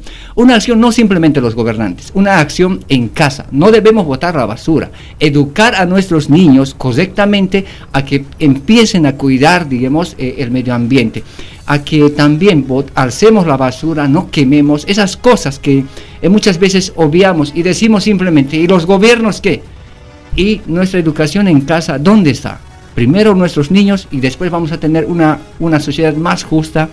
Y eso sería, de mi parte, hermano, dejando de lado el tema ya, digamos, el periodístico, pero hay que hacer un hincapié y hay que empezar por nosotros. Muchas gracias, hermano Javier, por tu información necesaria y urgente en este momento dramático para todo el continente sudamericano porque todas las naciones empiezan a ser afectadas por los efectos devastadores de este incendio. Vamos a continuar con la programación. Tenemos para esta edición una parte de la conferencia realizada por el filósofo marxista Enrique Dussel y él es un estudioso línea por línea de los escritos de Karl Marx y en ellos él ha detectado muchísimas referencias bíblicas en el libro El Capital de Karl Marx. Él tiene en un pasaje donde habla acerca de la transformación del dinero en capital, menciona el capítulo 13 del libro del Apocalipsis en el verso 17. Vamos a escuchar cómo el filósofo Enrique Dussel informa e interpreta lo que escribió Karl Marx en el libro El Capital, mencionando el capítulo 13 del libro del Apocalipsis en referencia a la bestia apocalíptica. El tonto este va Me quiere meter a la internacional, una asociación de ateos socialistas. En la internacional no va a entrar una institución teológica. Para afuera. Jamás lo aceptó. No era el tema del ateísmo el problema, el tema era del fetichismo. El otro día estando en Costa Rica con Franz Hinkelamer, me dice, estoy trabajando la teología cotidiana. En la cuestión judía le dice Marx a los judíos, ustedes adoran el sábado, los cristianos el domingo, los musulmanes el viernes, le podría decir a los otros. Ustedes adoran a un Dios. Pero después de lunes a viernes, o si incluimos el viernes árabe, eh, de lunes a jueves, ya creen que ustedes no adoran a ningún Dios. Y ahí adoran al Dios capital. Entonces, de lo que se trata es de ser ateo de un Dios que nadie descubre porque es el Dios de la semana, que es el capital. Y usted dirá, oh, pero ¿dónde más dice que el capital es Dios? Miren, estaba yo en la Sorbona hace cuatro años, 250 marxistas, Ben Said y otros grandes marxistas franceses en la Sorbona, en el anfiteatro. Y yo les empecé, todos marxistas, en un seminario habitual. Yo digo, mire, Marx en los se tiene este texto que dice, el dinero en la circulación tiene una forma de esclavo. En alemán se llama Gestalt, forma de esclavo pero se enaltece a sí mismo y en el capital, el dinero, toma la forma de Dios, gotes de en el capital. Le digo, ¿a qué está refiriendo más? Era lo mejor del marxismo francés de mi universidad de la Sorbona, donde soy doctor. Nadie abrió las bocas. No sabía de que yo estaba hablando. Yo digo, mire, ustedes no saben que están hablando. Miren, están hablando de Pablo de Tarso, Filipense 2, 7. Dice Pablo de está, Cristo, siendo de la naturaleza de mí, divina, gotes que están, como el capital, se alienó a sí mismo, entonces en sí, y toma la forma de esclavo, net están. Está usando más lo mismo pervertido. El dinero de forma de esclavo toma la forma de Dios. Y Cristo, de la forma de Dios, toma la forma de esclavo, dice Pablo. Puede decir, invierte el texto. ¿Qué quiere decir con esto Marx? Lo que dice en sus escritos, hay un nuevo Dios que le da un podazo a todos los otros dioses de Europa y que ha tomado su lugar, el capital. El capital es el anticristo. Hay 50 textos de más sobre el anticristo. En el segundo capítulo de Capital cita el Apocalipsis y en una citación cabalística, capítulo 13, 17 del Apocalipsis, capítulo 17, 13. Y dice, la bestia tiene el derecho de poner el nombre de su nombre, los marcó en la frente con su número para darles capacidad de comprar y vender.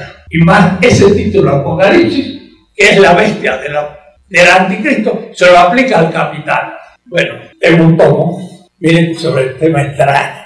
La teología metafórica de Marx está siendo traducida para Duke University Press y está siendo traducida en francés ahora, enero del 17, pero lo escribí hace 25 años. Pero en América Latina no lo quise publicar porque era escandaloso y lo publiqué en España, nadie le dio importancia, pero ahora lo voy a sacar en siglo XXI en México, porque ahora Walter Benjamin me autoriza a mostrar todo esto.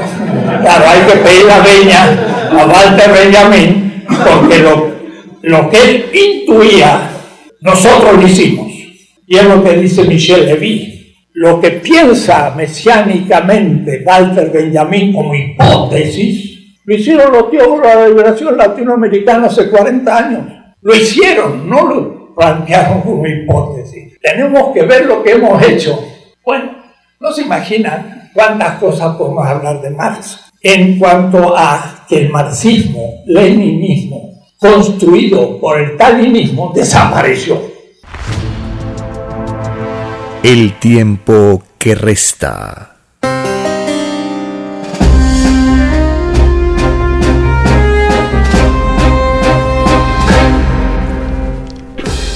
Mientras que el Vaticano y las sectas religiosas evangélicas, cuando se les pregunta acerca de quién es la bestia de siete cabezas, ellos en sus interpretaciones, en su teología, hablan a la humanidad explicando que es un monstruo de siete cabezas, es un ente fantasioso, pero las escrituras son concretas, son para la práctica, son vivientes, son para reconocer quién es quién porque son alegorías. La bestia de siete cabezas es una alegoría y se refiere a un grupo de siete naciones ricas. ¿Acaso existe un grupo de cinco naciones ricas, de cuatro, de nueve? No. Existe una organización de siete naciones ricas. ¿Qué dice el libro del Apocalipsis, capítulo 13, verso 1? Me paré sobre la arena del mar y vi subir del mar una bestia que tenía siete cabezas y diez cuernos, y en sus cuernos diez diademas, y sobre sus cabezas un nombre blasfemo. Apocalipsis capítulo 13, verso 1. En 1977, formalmente, se crea una organización llamada el Grupo de las Siete Naciones Ricas, el G7. Y hoy, 25 de agosto de 2019, estas siete cabezas de la bestia están reunidas en Francia, en una localidad, frente al mar, en un hotel lujosísimo. Vamos a compartir la información presentada por France 24 en español acerca de la historia del G7, la bestia apocalíptica. Noviembre de 1975. Seis de los jefes de Estado más poderosos del mundo se reúnen en Francia. Pocos meses después de la primera crisis del petróleo, el presidente francés Valéry Giscard d'Estaing convoca a lo que entonces se conocía como el Grupo de los Seis. Discutiremos los temas de comercio y finanzas internacionales. Un año después, el G6 se convirtió en el G7, al concedérsele a Canadá la entrada en el grupo, y los temas se ampliaron hasta discutir el cambio climático, la economía, la atención médica y la seguridad mundial. Rusia se unió al grupo en 1998, pero fue excluida del G8 en 2014 después de anexar Crimea de Ucrania. Esta noche nos reuniremos con los otros siete países del G8 para determinar el camino a seguir, pero francamente es Rusia la que necesita cambiar de rumbo. Necesitamos enviar un mensaje muy claro al gobierno ruso y al presidente diciendo que sería completamente inaceptable ir más lejos en Ucrania. Estados Unidos, Francia, Italia, Reino Unido, Japón, Alemania y Canadá se reunieron desde entonces como el G7. Representan el 40% del Producto Interno Bruto Mundial y albergan al 10% de la población mundial. El tiempo que resta.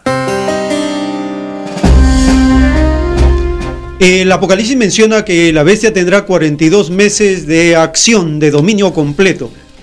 Pero podemos comprender que las reuniones de este tenebroso grupo este año cumplirían 42 años. Ahí tenemos el 42. Puede ser un año que define el rumbo de esta tenebrosa organización, porque a este año llega tan dividida y con conflictos internos que se cumple la advertencia de Cristo que dijo, solo Satanás divide y se divide a sí mismo. En esta información se menciona el G8. El G8 se produce, se materializa el año de 1998 cuando el G7 incorpora a Rusia. Y duró hasta el año 2014 cuando el grupo G7 expulsó a Rusia y desapareció el G8. ¿Está profetizado el G8 en el Apocalipsis? Sí, está profetizado en el capítulo 17 del libro del Apocalipsis, verso 11, dice, la bestia que era y no es, es también el octavo, y es de entre los siete y va a la perdición. Sorprende inmensamente todas las profecías de la Biblia, cómo se cumplen exactamente. A partir de ahora hay que preguntarle a cualquier religioso que nos explique quiénes son las siete cabezas de la bestia y quién es el octavo miembro de la bestia. Con toda certeza le decimos que ni la secta católica ni las sectas evangélicas y protestantes, ninguno de ellos lo va a interpretar de esta manera. ¿Por qué? Porque ellos son parte de la bestia apocalíptica. En cambio, los filósofos, los luchadores sociales, los que estudian las escrituras, se ubican en el campo de la izquierda, del socialismo. Y desde allí sí se interpreta correctamente las profecías y las sagradas escrituras. Bien, hemos terminado esta parte de la programación referida a lo que está ocurriendo actualmente y ahora ya tenemos la presencia del hermano Javier, con quien vamos a continuar con el desarrollo de la edición, esta jornada informativa dominical. Hermano Javier, buenos días. Sí, buenos días, hermano Joel. Buenos días a nuestro querido amado público, que domingo a domingo, bueno, en mi caso, tengo la ocasión, gracias a Dios, de dirigirme a nuestro amado pueblo, que tanto necesita estas orientaciones, y yo le felicito, hermano Joel, porque los audios son muy buenos, que eh, apropiados al momento, que nuestro pueblo necesita ese análisis es eh, más profundo, ¿no?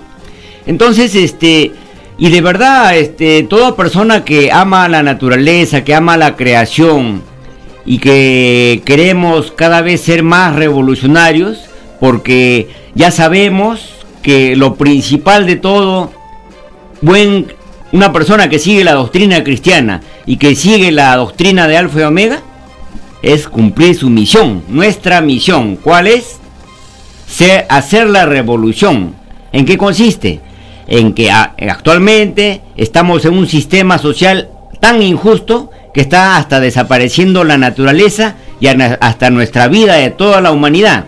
Y entonces nuestra misión es cambiarlo, voltear la tortilla, de ese sistema tan injusto en el cual unas pocas familias, unos pocos Illuminati, quieren apropiarse de todo lo que corresponde a millones y millones de seres humanos, convertirlo a una sociedad en el cual haya justicia social. ¿Qué quiere decir? De que las mayorías manden sobre, eh, sobre todo el total, las mayorías, o sea, los que crea, creamos la riqueza. Entonces, ¿qué? ¿Cómo se hace la revolución?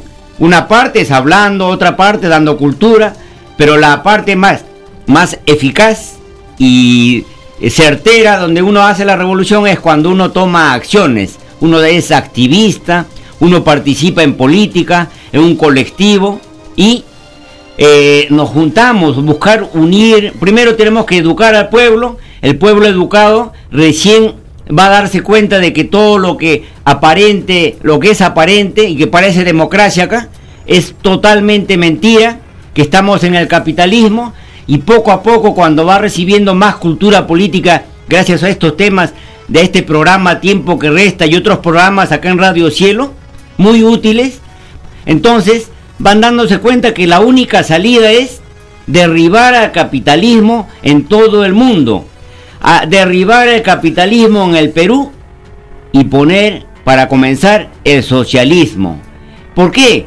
Porque en el socialismo vamos a hacer esa justamente la revolución, para comenzar, de que el interés de las mayorías prevalezca y se imponga al interés de unos Illuminati, de unos millonarios, multimillonarios, y después ya vendría el comunismo, porque ya sabemos, todo cristiano y seguidor de Alfa Omega, de que ¿para qué hacemos la revolución?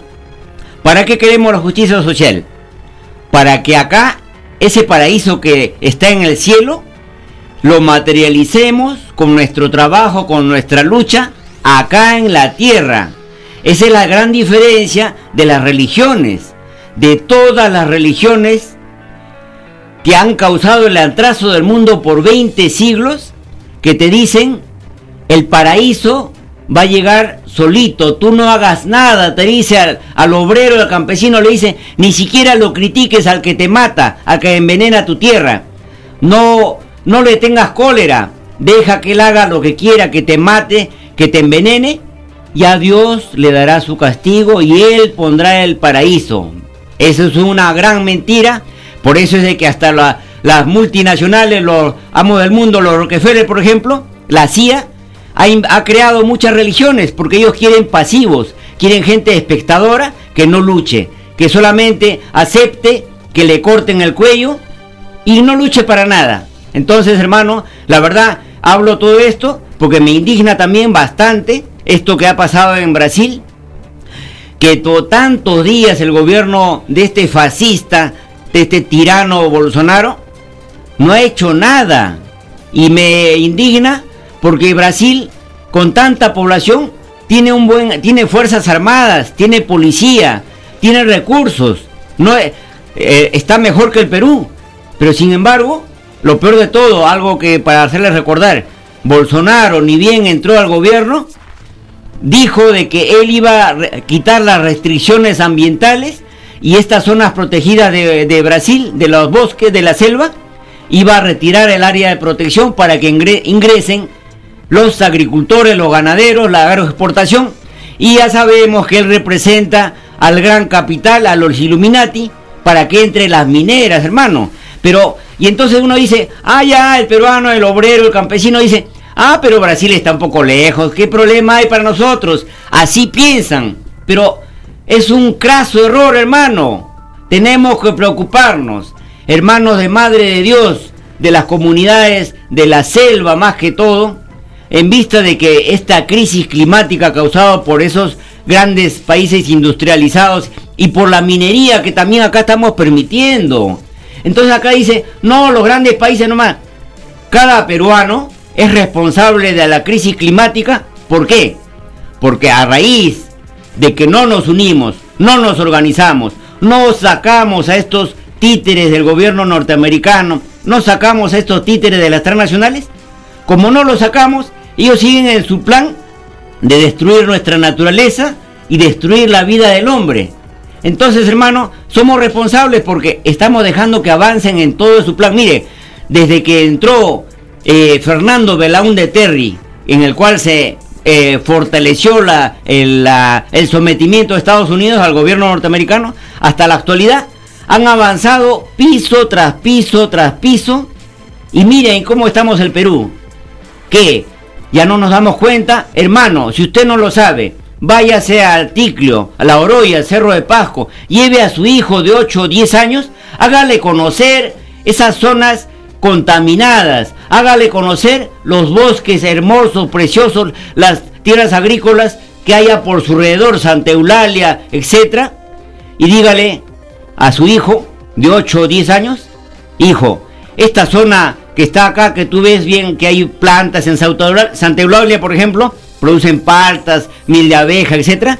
Mira, si tú no luchas, y si no luchamos, va a convertirse así en Cerro de Pasco y La Oroya, las ciudades más contaminadas del mundo, y de ahí los niños están con plomo en la sangre y ahí no se puede vivir. Entonces, tenemos, tú también hijo de 8, 10 años joven, tenemos que salir porque si no, ¿qué te espera cuando tú tengas 20, 25 años? Entonces, en el Perú tenemos que preocuparnos porque tenemos un gobierno capitalista neoliberal que lo dirige PPK, él despacha. Entonces, acá la selva peruana corre gran riesgo de sufrir lo mismo que está pasando en Brasil, en Bolivia. ¿Y qué estamos haciendo? El gobierno, todos nuestros impuestos, todo el dinero que administra de toda la población, ¿cuánto lo está destinando para prevenir los incendios en nuestra selva, en nuestra sierra? La verdad que, eh, vamos, hay que informarnos, que nos digan los, que nos llamen, ojalá que nos llamen los obreros de, de la selva, de la sierra, y que vea, que nos avisen ¿Ven prevención? ¿O lo que está esperando es el gobierno de Vizcarra que también haya incendios? ¿Y por qué? Porque toda la, todo el territorio peruano está concesionado. Nuestra selva y nuestra sierra está concesionado. Y estos capitalistas y estos multimillonarios estarían alegres de que se incendie. Entonces, hermano, ya de nosotros depende. Yo creo que lo más radical es tenemos que sacarlo a este Vizcarra porque esperar hasta 2020, prácticamente que esperamos que se acabe toda la selva, ya tenemos que el pueblo presionar y lograr que se haga una asamblea constituyente. Bien hermano, estamos llegando en esta parte del segmento para escuchar la participación de nuestros hermanos oyentes. Sus propuestas son muy interesantes. Nos han dado, por ejemplo, muchas preguntas interesantes que son como poner el dedo acusador en la derecha, en los capitalistas, y tiene que responder, porque ellos hasta ahora han sido los que han llevado el control y han hecho y deshecho a su antojo, pero ahora tienen que responder de sus actos, tienen que rendir cuentas a la población. Teléfonos en la ciudad de Lima, 472-3110, 472-3184 y desde las regiones marcando el 01 472 3383. Aló, buenos días, ¿su nombre de dónde llama? Eh, Francisco León, de Santiago. Adelante, hermano. Este, el invitado ya lo ha corroborado, eh, todo lo que dice es totalmente cierto. El señor Bolsonaro hace meses apenas entró, dio licencia para que deforestaran la selva amazónica, Entonces lo que está sucediendo actualmente es culpa de él, es culpa de él y del sistema capitalista, porque el sistema capitalista todo lo ve negocio, ellos todo lo ven enriquecerse, son seres enseguecidos, ilusionados.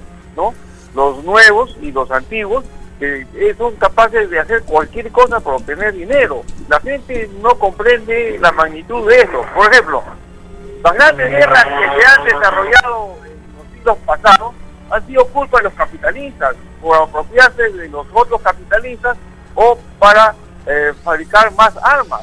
Igual, igualmente las enfermedades que no se curan o las que se crean también son culpa de ellos, porque las, en las enfermedades, en las plagas, ellos lo, todo lo ven negocio.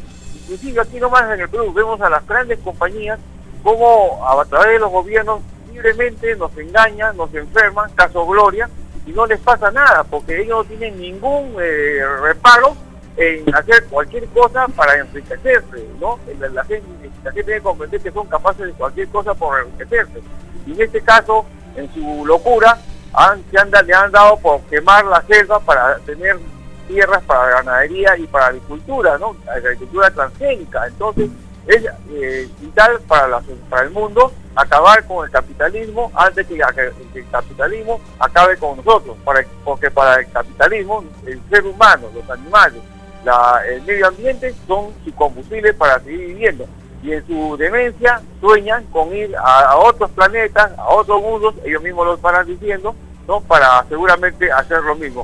Ojalá que si es que se van algún día, logran su propósito y se van a otros mundos, pues lo reciban aunque sea a palos o a piedra, porque no se puede permitir que sigan destrozando todo lo que encuentran. Muy agradecido. Gracias, hermano, por su participación. El neoliberalismo mata más gente que todos los ejércitos del mundo y no hay un solo preso. Aló, buenos días, ¿su nombre de dónde llama? Hermano, buenos días, de Trujillo. Adelante, hermano. Quisiera primeramente hacerle dos, eh, de repente dos, tres preguntas. La primera es, ¿la Biblia debemos interpretarlo nosotros o la Biblia se interpreta sola? Y segundo, Apocalipsis 13 habla de dos bestias. Y la una, la primera dice, sufrió una herida de muerte. ¿Cuándo se ha sucedido y quién fue? Muchas gracias, Dios le bendiga. Gracias, hermano. El, Cristo dijo, escudriñad las escrituras porque en ella tenéis vida eterna. Es decir, cada uno tiene que hacer el esfuerzo de escudriñar, entender las sagradas escrituras. Y luego, la bestia primera que tuvo herida de muerte ocurrió en 1917 cuando se produce la primera revolución socialista y el capitalismo, que es la bestia, fue herida de muerte. Y dice que su herida fue sanada. Esto ocurrió en 1989, cuando los países socialistas de Europa del Este fueron cayeron, cayeron estos países y ahí la herida mortal de la bestia fue sanada porque a partir de esa fecha Estados Unidos se creyó la única potencia mundial y empezó a hacer guerras, a perseguir, se creyó el dueño del planeta. Dice el Apocalipsis que tiene un periodo de 42 meses. Entonces ahí hablamos de cómo el sistema capitalista con sus naciones representativas constituyen la bestia. La segunda bestia, que sale de la Tierra, se refiere a ese periodo de 1989 en adelante cuando Estados Unidos se vuelve la potencia única y hace alarde de su fuego, de su fuerza, de la guerra. Inicia inmediatamente la primera guerra del Golfo en 1990, la segunda el año 2003 y ha continuado con guerras hasta el momento actual. ¿Por qué dice que esa bestia que sale de la tierra tiene dos cuernos como los de un cordero, pero habla como dragón?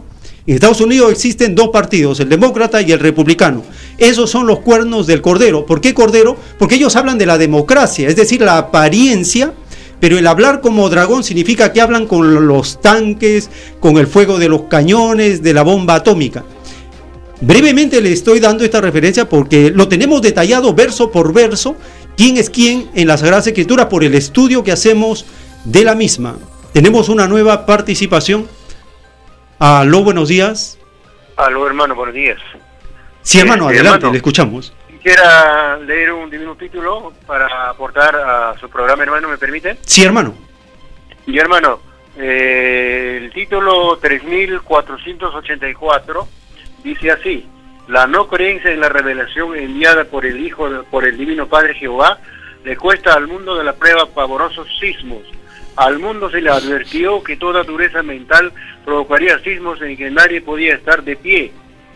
Siempre ocurre igual en infinitos planetas de pruebas cuyas criaturas son egoístas y corazones de piedra. Son las jerarquías humanas pertenecientes a las lesiones de ángeles caídos, causas ocurridas en otras pruebas de vidas, en otras existencias, en otros mundos. Eh, esa, es una orden telepática, hermano, referente a la no creencia, a la divina revelación enviada por el Divino Padre, es decir, la tercera doctrina que, está expandida por el mundo. Gracias, hermano, ese es mi aporte y buenos días. Gracias, hermano, por recordarnos lo que está ocurriendo en esta etapa del juicio intelectual de Dios para esta generación en plena materialización del Apocalipsis, en el capítulo 5 del Apocalipsis, el rollo y el cordero. Estamos en esa etapa de expansión de esta profecía. Tenemos nuevas participaciones en esta jornada dominical. Hermano Javier, las participaciones de nuestros hermanos oyentes cada vez son más consistentes en diferenciar al sistema de vida capitalista y el proyecto que tenemos nosotros como trabajadores en la construcción del socialismo. Las preguntas que tú has hecho que hacen los amables oyentes son dedo acusador al capitalismo. ¿Por qué el 2% del Perú se beneficia del crecimiento económico y el 98% del Perú vive en postración? Esa es una pregunta que tienen que responder los capitalistas. ¿Por qué? ¿Hay alguna base legal? ¿Hay algo? Eh, hermano, qué bien que tocamos este tema, eh, porque a nuestros hermanos obreros y campesinos a veces caen en el error de tener una visión micro, o sea, ellos ven en lo pequeño. Pero hay que acostumbrarnos, hermanos, a tener una visión macro a nivel país, hablando del rebaño Perú. Eh, ¿Quiénes nos mandan? ¿Qué porcentaje son los que nos mandan? El 1% de la población peruana, de los 33 millones que ya vamos a hacer, no, toman las decisiones acá en el Perú, nos manejan, nos gobiernan. Ya. Pero ahora ha cambiado. Antes, hasta hace poco, antes de Belaunde, uno decía la burguesía eh, pequeñita de unas cuantas familias eh, se manda a toda la población. Pero ahora ha cambiado. Ahora son, eh, por ejemplo, los doce apóstoles o los del Confiep, esa es la parte peruana. Pero ahora ellos están por debajo de los Illuminati, de esas grandes, de, los dueños de las transnacionales. Entonces, ya la lucha de clases es la población, la gran mayoría de la población, versus los dueños de las transnacionales. O sea que el grupo opositor que aplasta al pueblo ya no son tantas familias. Ahora son nueve familias en el mundo que imponen leyes, se imponen a través de los organismos internacionales, del Fondo Monetario, del Banco Mundial. Y por ejemplo, a mí me gustó esa, esa información de la Organización Mundial del Comercio, y en el cual nos dio a conocer en ese audio de que realmente ahí mandaban los dueños de las transnacionales a nivel del mundo y ahí ellos no tenían pierde porque en los juicios, en las cortes internacionales, iba a primar el interés de la transnacional por encima de el derecho de toda la población. Entonces, hermano, eh, a ver, hermano obrero y campesino, miren, hay que darse cuenta. ¿Cómo nos damos cuenta de que está gobernando los dueños de las transnacionales y de la, y? ¿Y cómo nos damos cuenta que está en tal país está gobernando la población? Cuando digo la población, quiere decir eh, la, la masa de obreros y campesinos, que es el mayor porcentaje. ¿Por qué? Porque tienen intereses opuestos. Mientras los dueños de las transnacionales y de la Confiep el gobierno que ellos se apoderan y lo manejan todo el aparato estatal, lo utilizan para beneficiar a esas empresas, a esa transnacional, a esa CONFIEP. Cuando gobierna el pueblo, es lo contrario. Las leyes, la constitución, todo el aparato estatal está al servicio de la población de las mayorías, como debe ser. Hermanos, les aviso, la idea de formar estados en todo el mundo es que este Estado tiene autoridades. Estas autoridades solamente deben ser administradores de todos los recursos y solamente tienen que deberían tomar las decisiones que favorezcan a las mayorías. Debería estar prohibido decisiones que favorezcan a un empresario, a un grupito de empresarios, pero acá sabemos que hay leyes con nombre personal. Entonces, eh, ¿Por qué ellos siguen ahí? Simplemente porque cada poblador, un obrero, un campesino, un profesional de otras áreas, no se dedica a estudiar un poquito de su tiempo para tener cultura política y darse cuenta de que está bien hablar, está bien culturizarse, pero ahí tiene, tenemos que pasar a la acción. Ahora me, uno con, otra, con otro revolucionario, me uno con otro que ama a nuestra patria, en este caso rebaño Perú, me uno, me organizo y ya hacemos acciones. O alguno buscará entrar a una radio, alguno buscará entrar, ir a una parque, a una plaza, algunos hasta y hablarán en los micros para concientizar y despertar al pueblo. Y por ejemplo, ya para terminar, esto de lo que se habla de la selva y que quieren destruir toda nuestra agricultura. Yo digo, ya es tiempo de que la ciudad, los pobladores de la ciudad, apoyemos fuertemente a los agricultores. Qué bonito sería de que acá nos propusiéramos, cada, así como en 28 de julio la gente que cree que es patriota pone su bandera, su escarapela, ahora en estos días solidarizando con el pueblo del Valle del Tambo y todos los agricultores del Perú y del mundo, poner nuestra bandera verde y que diga, agro es vida, sí, minería es muerte, no. Hagamos, hagamos una campaña, porque, miren, yo le digo, las, ciudades, en especial Lima, la más numerosa, no apoya, no le interesa, es indiferente. ¿Sabe por qué? A veces yo digo, qué bueno sería que los hermanos del Valle del Tambo hagan, así como están haciendo su paro total en el departamento de Arequipa, hagan su paro agrario, que no manden nada de sus productos a Lima. Solo así el pueblo, el poblador peruano recién valorará que ese ajo, esa cebolla de excelente calidad, arroz, eh, rocoto y tantos productos, ahí recién valorará, uy, ya no nos mandan. Solo cuando hacen eso, los valoraremos y defenderemos con más fuerza, hermano. Así es, hermano Javier. Estamos en una etapa donde el capitalismo demuestra que ha perdido la batalla de la vida. Cuando un imperio está en su etapa terminal, se desespera y recurre a la fuerza más descomunal para tratar de mantener su poderío. La Biblia le llama el periodo final de los que confían en la fuerza. Y las sagradas escrituras de la revelación del Cordero de Dios, en el juicio, en el juicio intelectual, hay un título que habla sobre esta etapa donde la debilidad de los capitalistas, su miedo, se fortalece con las Fuerzas Armadas, con la paz armada, con la carrera armamentista.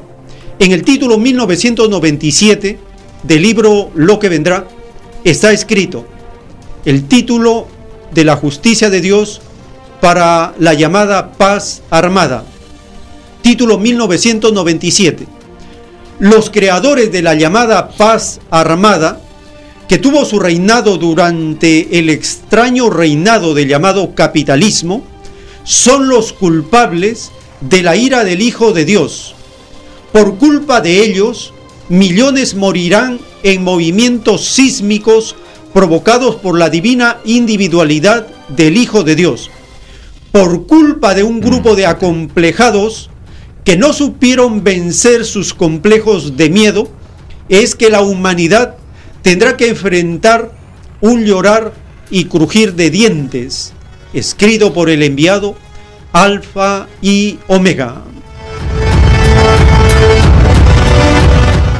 Por pobreza, Estados Unidos se ha venido retirando de una cantidad de instituciones y organismos mundiales. La última ha sido su retirada total de este acuerdo de la instalación de las armas de mediano y largo alcance, que tuvo en 1987 con la Unión Soviética y este año definitivamente Estados Unidos se ha retirado hace apenas unas semanas pero inmediatamente, dos semanas después de retirarse, hizo la prueba de, con un misil crucero. Rusia le había advertido que iba a actuar en simetría con las provocaciones realizadas por Estados Unidos, la cabeza de la bestia. Si Estados Unidos instalaba estos misiles de alcance medio, intermedio, en algunas zonas cercanas de Europa o del Asia, entonces Rusia igualmente se veía obligado a hacer lo mismo. Estamos entonces nuevamente en este concepto demoníaco de la paz armada que la doctrina del Cordero de Dios lo condena severamente. El gobierno de Rusia ha informado recientemente que estamos a un paso de volver a una enloquecida carrera armamentista. Compartimos lo que RT en español ha informado respecto a este tema de gravedad para todo el planeta. El mundo está a un paso de una carrera armamentista descontrolada debido a las ambiciones geopolíticas de Estados Unidos.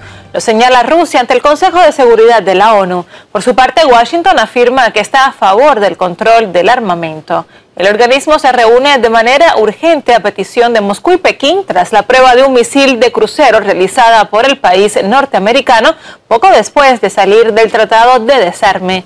Nicolás Sánchez O'Donovan con toda la información. Hola, ¿qué tal Nico? Cuéntanos los detalles sobre este debate en el Consejo de Seguridad. Hola, ¿qué tal Aliana? ¿Cómo estás? Un saludo. Pues bien, cruce de acusaciones en el Consejo de Seguridad de las Naciones Unidas donde se llevó a cabo una reunión de emergencia para abordar la situación de tensión armamentística cuyo último episodio, recordemos, fue esa prueba con un misil crucero realizada el domingo por Estados Unidos y ratificada eh, a principios de semana precisamente por eh, Washington. La reunión fue, fue propuesta por eh, China y por Rusia y en ella, como decimos, se cruzaron acusaciones. Por ejemplo, el representante ruso Dmitry Polyansky afirmó que Estados Unidos pues lleva mucho tiempo violando el Tratado de Fuerzas Nucleares de Medio Alcance antes incluso de su retirada oficial a principios de este mes de agosto. También aseguró que el Tratado SMART 3, que aún está en vigor y que expira en 2021, corre peligro, ya que recordó que tanto en público como en privado Washington ya ha expresado su deseo, eh, además, eh, pues, de aumentar su arsenal armamentístico. Además, recordó también eh, que el propio Donald Trump ya ha asegurado en más de una ocasión estar preparado para una carrera armamentística en toda regla. Para Polyansky, las ambiciones geopolíticas de Washington están detrás de esta inestabilidad. Lo escuchamos.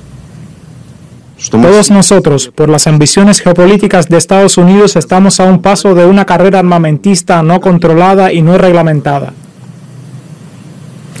Ahí escuchábamos al eh, representante ruso alertar sobre esta posible carrera armamentística y en la misma línea se mostraba el representante chino, aunque sí para Rusia la principal preocupación serían los misiles que pueda instalar Estados Unidos en países como Rumanía o Polonia, para China esa amenaza estadounidense se traslada a la región de Asia-Pacífico. Lo escuchamos. China se opone firmemente a las aspiraciones de Estados Unidos de desplegar misiles de alcance medio y corto con base en tierra en la región de Asia-Pacífico y espera que Estados Unidos ejerza la moderación y actúe racionalmente. Ahí escuchábamos al representante chino. Por su parte, el representante estadounidense culpó a Rusia de la ruptura de ese tratado y aseguró que durante seis años estuvieron los estadounidenses intentando la vía diplomática para salvar ese tratado de fuerzas nucleares de alcance intermedio. Además, eh, pues también acusó a Rusia de haber violado el tratado en multitud de ocasiones cosa que Rusia hizo con Estados Unidos, eh, la misma acusación, y en este sentido el representante estadounidense afirmó que Rusia ha estado desplegando misiles de alcance intermedio durante un tiempo y dijo que es una amenaza porque posee unas 2.000 ojivas nucleares de diferentes eh, tipos. Terminó asegurando eh, que Estados Unidos está dispuesto a someterse a un control armamentístico. Lo escuchamos. Estados Unidos está abierto al control efectivo verificable del armamento. Al contrario de las indignantes afirmaciones de nuestros colegas rusos, hemos dejado claro que estamos interesados en un control de armamento serio que incluya a Rusia y China. Por lo tanto, como podemos observar, eh, visiones enfrentadas en el Consejo de Seguridad. Por otro lado, Estados Unidos lanzó un nuevo ultimátum a Rusia para preservar ese tratado del que hablábamos, el START 3, que recordemos es el acuerdo existente aún entre las dos potencias y que limita sus armas ofensivas y expira, como decíamos, en el mes de febrero del año 2021. El Pentágono, por medio del secretario de Defensa, Mark Esper, eh, como decimos, le pidió a Moscú que para prolongar el tratado, este debería incluir todo el armamento nuevo de Rusia. Rusia ya ha calificado esta propuesta estadounidense como absurda. Así pues, tanto en las Naciones Unidas como en el plano diplomático, la escalada de la tensión armamentística toma un preocupante papel principal. Claro que sí, Nico, y seguiremos pendientes de este asunto. Gracias por tu reporte. El tiempo que resta. El cinismo de Estados Unidos es colosal. En el título 1628 del juicio de Dios para esta generación está escrito, el sistema de vida basado en el oro, llamado capitalismo, jamás podrá dar la igualdad al mundo. Lleva siglos y siglos y jamás dará la felicidad al mundo. Los capitalistas con su complejo a la posesión del oro perpetúan la desigualdad, escrito por Alfa y Omega. France 24 en español ha informado acerca de el enojo que tiene el dictador de Estados Unidos contra China porque China está en una etapa de ofensiva con aranceles a la producción del imperio norteamericano. Nuevo round de la guerra comercial entre Estados Unidos y China. El presidente Donald Trump, enojado por el plan de Beijing de tomar represalia por una nueva ronda de aranceles estadounidenses, anunció que incrementará los impuestos a los productos chinos. Para el 1 de septiembre, Washington había anunciado una tarifa del 10% a productos chinos equivalentes a 300 mil millones de dólares. Ese impuesto ahora será del 15% y a partir del 1 de octubre los productos que ya habían sido grabados con el 25% y que equivalen a 250 mil millones de dólares tendrán una nueva tarifa del 30%. Por muchos años China se ha aprovechado de Estados Unidos en el comercio, robo de propiedad intelectual y mucho más. Nuestro país ha estado perdiendo cientos de miles de millones de dólares al año. China había anunciado que impondrá impuestos a un equivalente a 75 mil millones de dólares en productos estadounidenses en respuesta a los de Trump. Un total de 5.078 productos estadounidenses serán sujetos a nuevas tarifas del 10 o 5%. Según el Consejo de Estado chino, los incrementos empezarán a aplicar a partir del 1 de septiembre y del 15 de diciembre, las mismas fechas que había escogido Estados Unidos inicialmente para sus aumentos de tarifas. Adicionalmente, China anunció tarifas del 25 o 5% a los vehículos estadounidenses o a las autopartes de este país. Entre tanto, el presidente Trump también llamó a las empresas de su país a evitar hacer negocios con China. El tiempo que resta. En el libro Lo que vendrá está escrito el título 3449. En la prueba de la vida, el mundo que era azotado por la bestia creó nuevas filosofías buscando una mejor justicia. Sobresalió entre las filosofías el llamado socialismo y comunismo. En forma intuitiva, los hombres se acercaron a lo que era normal en el reino de los cielos. Hubo demora de siglos en llegar a este acercamiento, porque la bestia capitalista puso toda clase de trabas a los que trataban de superarse. Es más fácil que entren al reino de los cielos los que se dieron cuenta de la existencia de la bestia durante la prueba de la vida, a que puedan entrar los que no se dieron cuenta escrito por el enviado Alfa y Omega. Qué gran revelación del Padre Eterno, que premia el mérito, la disciplina, el trabajo, premia, premia la filosofía que unifica a los seres humanos, y esto está en el socialismo y en una forma más avanzada en el comunismo. El socialismo aún imperfecto, dice la revelación, ganó en la prueba de la vida. El canal de televisión en español de China ha informado acerca de lo que los legisladores, el máximo poder legislativo de China socialista, se ha reunido para escuchar el informe de la ley y de la economía. Compartimos esta información para ver cómo un país socialista planifica su ley y su economía cada cinco años. Son periodos, los quinquenios en cambio, los incapaces capitalistas y neoliberales planifican cada tres meses, cada tres meses. Entonces nunca dan una solución a los problemas gravísimos. Los países socialistas demuestran que en poco tiempo pueden lograr grandes éxitos en el beneficio colectivo. El Comité Permanente de la Asamblea Popular Nacional APN, el máximo órgano legislativo de China, realizó una reunión plenaria para escuchar informes sobre el trabajo de aplicación de la ley y de la economía. Li Jianshu, presidente del Comité Permanente, asistió a la sesión bimestral de jueves a lunes y entregó un informe sobre la aplicación de la Ley para Prevención y Control de la Contaminación del Agua. Chen Yu, vicepresidente del Comité Permanente de la APN, presidió la reunión que contó también con la asistencia de 165 miembros del comité. Al entregar el informe, Lee señaló que el Comité Permanente de la APN identificó la inspección de la aplicación de la ley como una prioridad de su trabajo de supervisión y añadió que la aplicación de la ley ha logrado en general resultados positivos, pero requiere más trabajo y que las responsabilidades legales deben especificarse y delegarse con base en las estipulaciones de la ley. Asimismo, dijo que la ciencia y la tecnología también deben utilizarse para apoyar los esfuerzos y agregó que gobiernos, empresas y el público deben unir esfuerzos para abordar la contaminación del agua. Al presentar un informe sobre la aplicación del Plan Nacional de Desarrollo Económico y Social, Heli Feng, jefe de la Comisión Nacional de Desarrollo y Reforma, dijo que la economía de China mantuvo un crecimiento estable con buen impulso en la primera mitad de 2019. También planteó varias tareas importantes para el desarrollo nacional económico y social para el segundo semestre. Al presentar un informe sobre la implementación del presupuesto de este año a los legisladores, el ministro de Hacienda Liu Kun dijo que los ingresos del presupuesto público general del país de enero a julio llegaron a cerca de 12,6 billones de yuanes, 1,79 billones de dólares, y que el gasto del presupuesto público general en el mismo periodo fue de cerca de 13,8 billones de yuanes, un aumento de 3,1 y 9,9% respectivamente.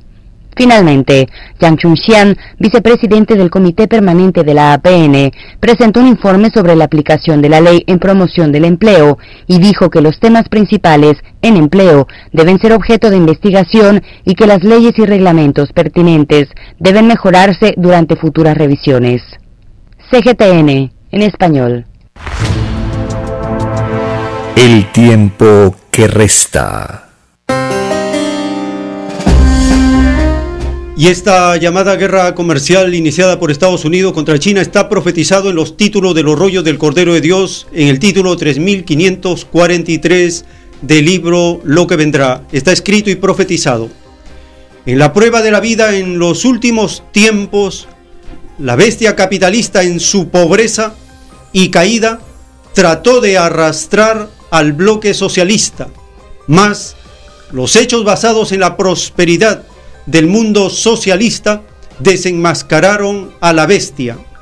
Este extraño engaño colectivo de la bestia lo pagan los representantes del llamado capitalismo.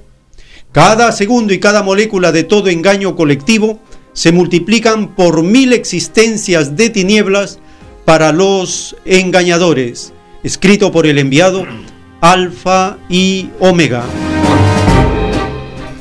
Estados Unidos inició esta llamada guerra comercial y ahora está desesperado porque no esperaba que China se había ido preparando en el avance y el desarrollo tecnológico en el campo de los semiconductores, los chips de alta tecnología.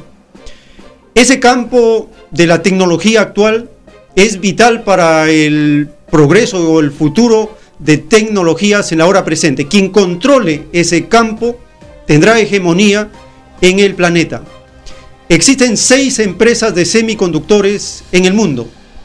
Tres de ellas están en Estados Unidos, tres en Europa. Ninguna estaba en China hasta ahora.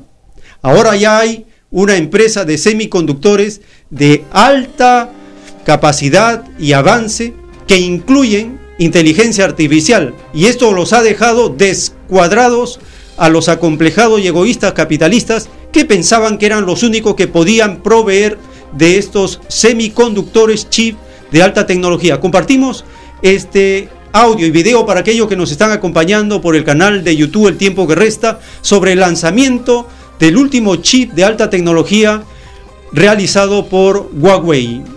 A las 3 de la tarde de este viernes, hora de Beijing, la firma tecnológica Huawei lanzará su nuevo chip de inteligencia artificial, el Ansten 910.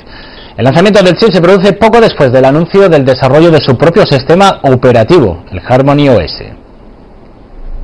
El chip de inteligencia artificial Aston 910 es considerado como el más rápido y potente del mundo, capitaneando además la llegada del Mindspore, una estructura de trabajo de código abierto de nueva generación.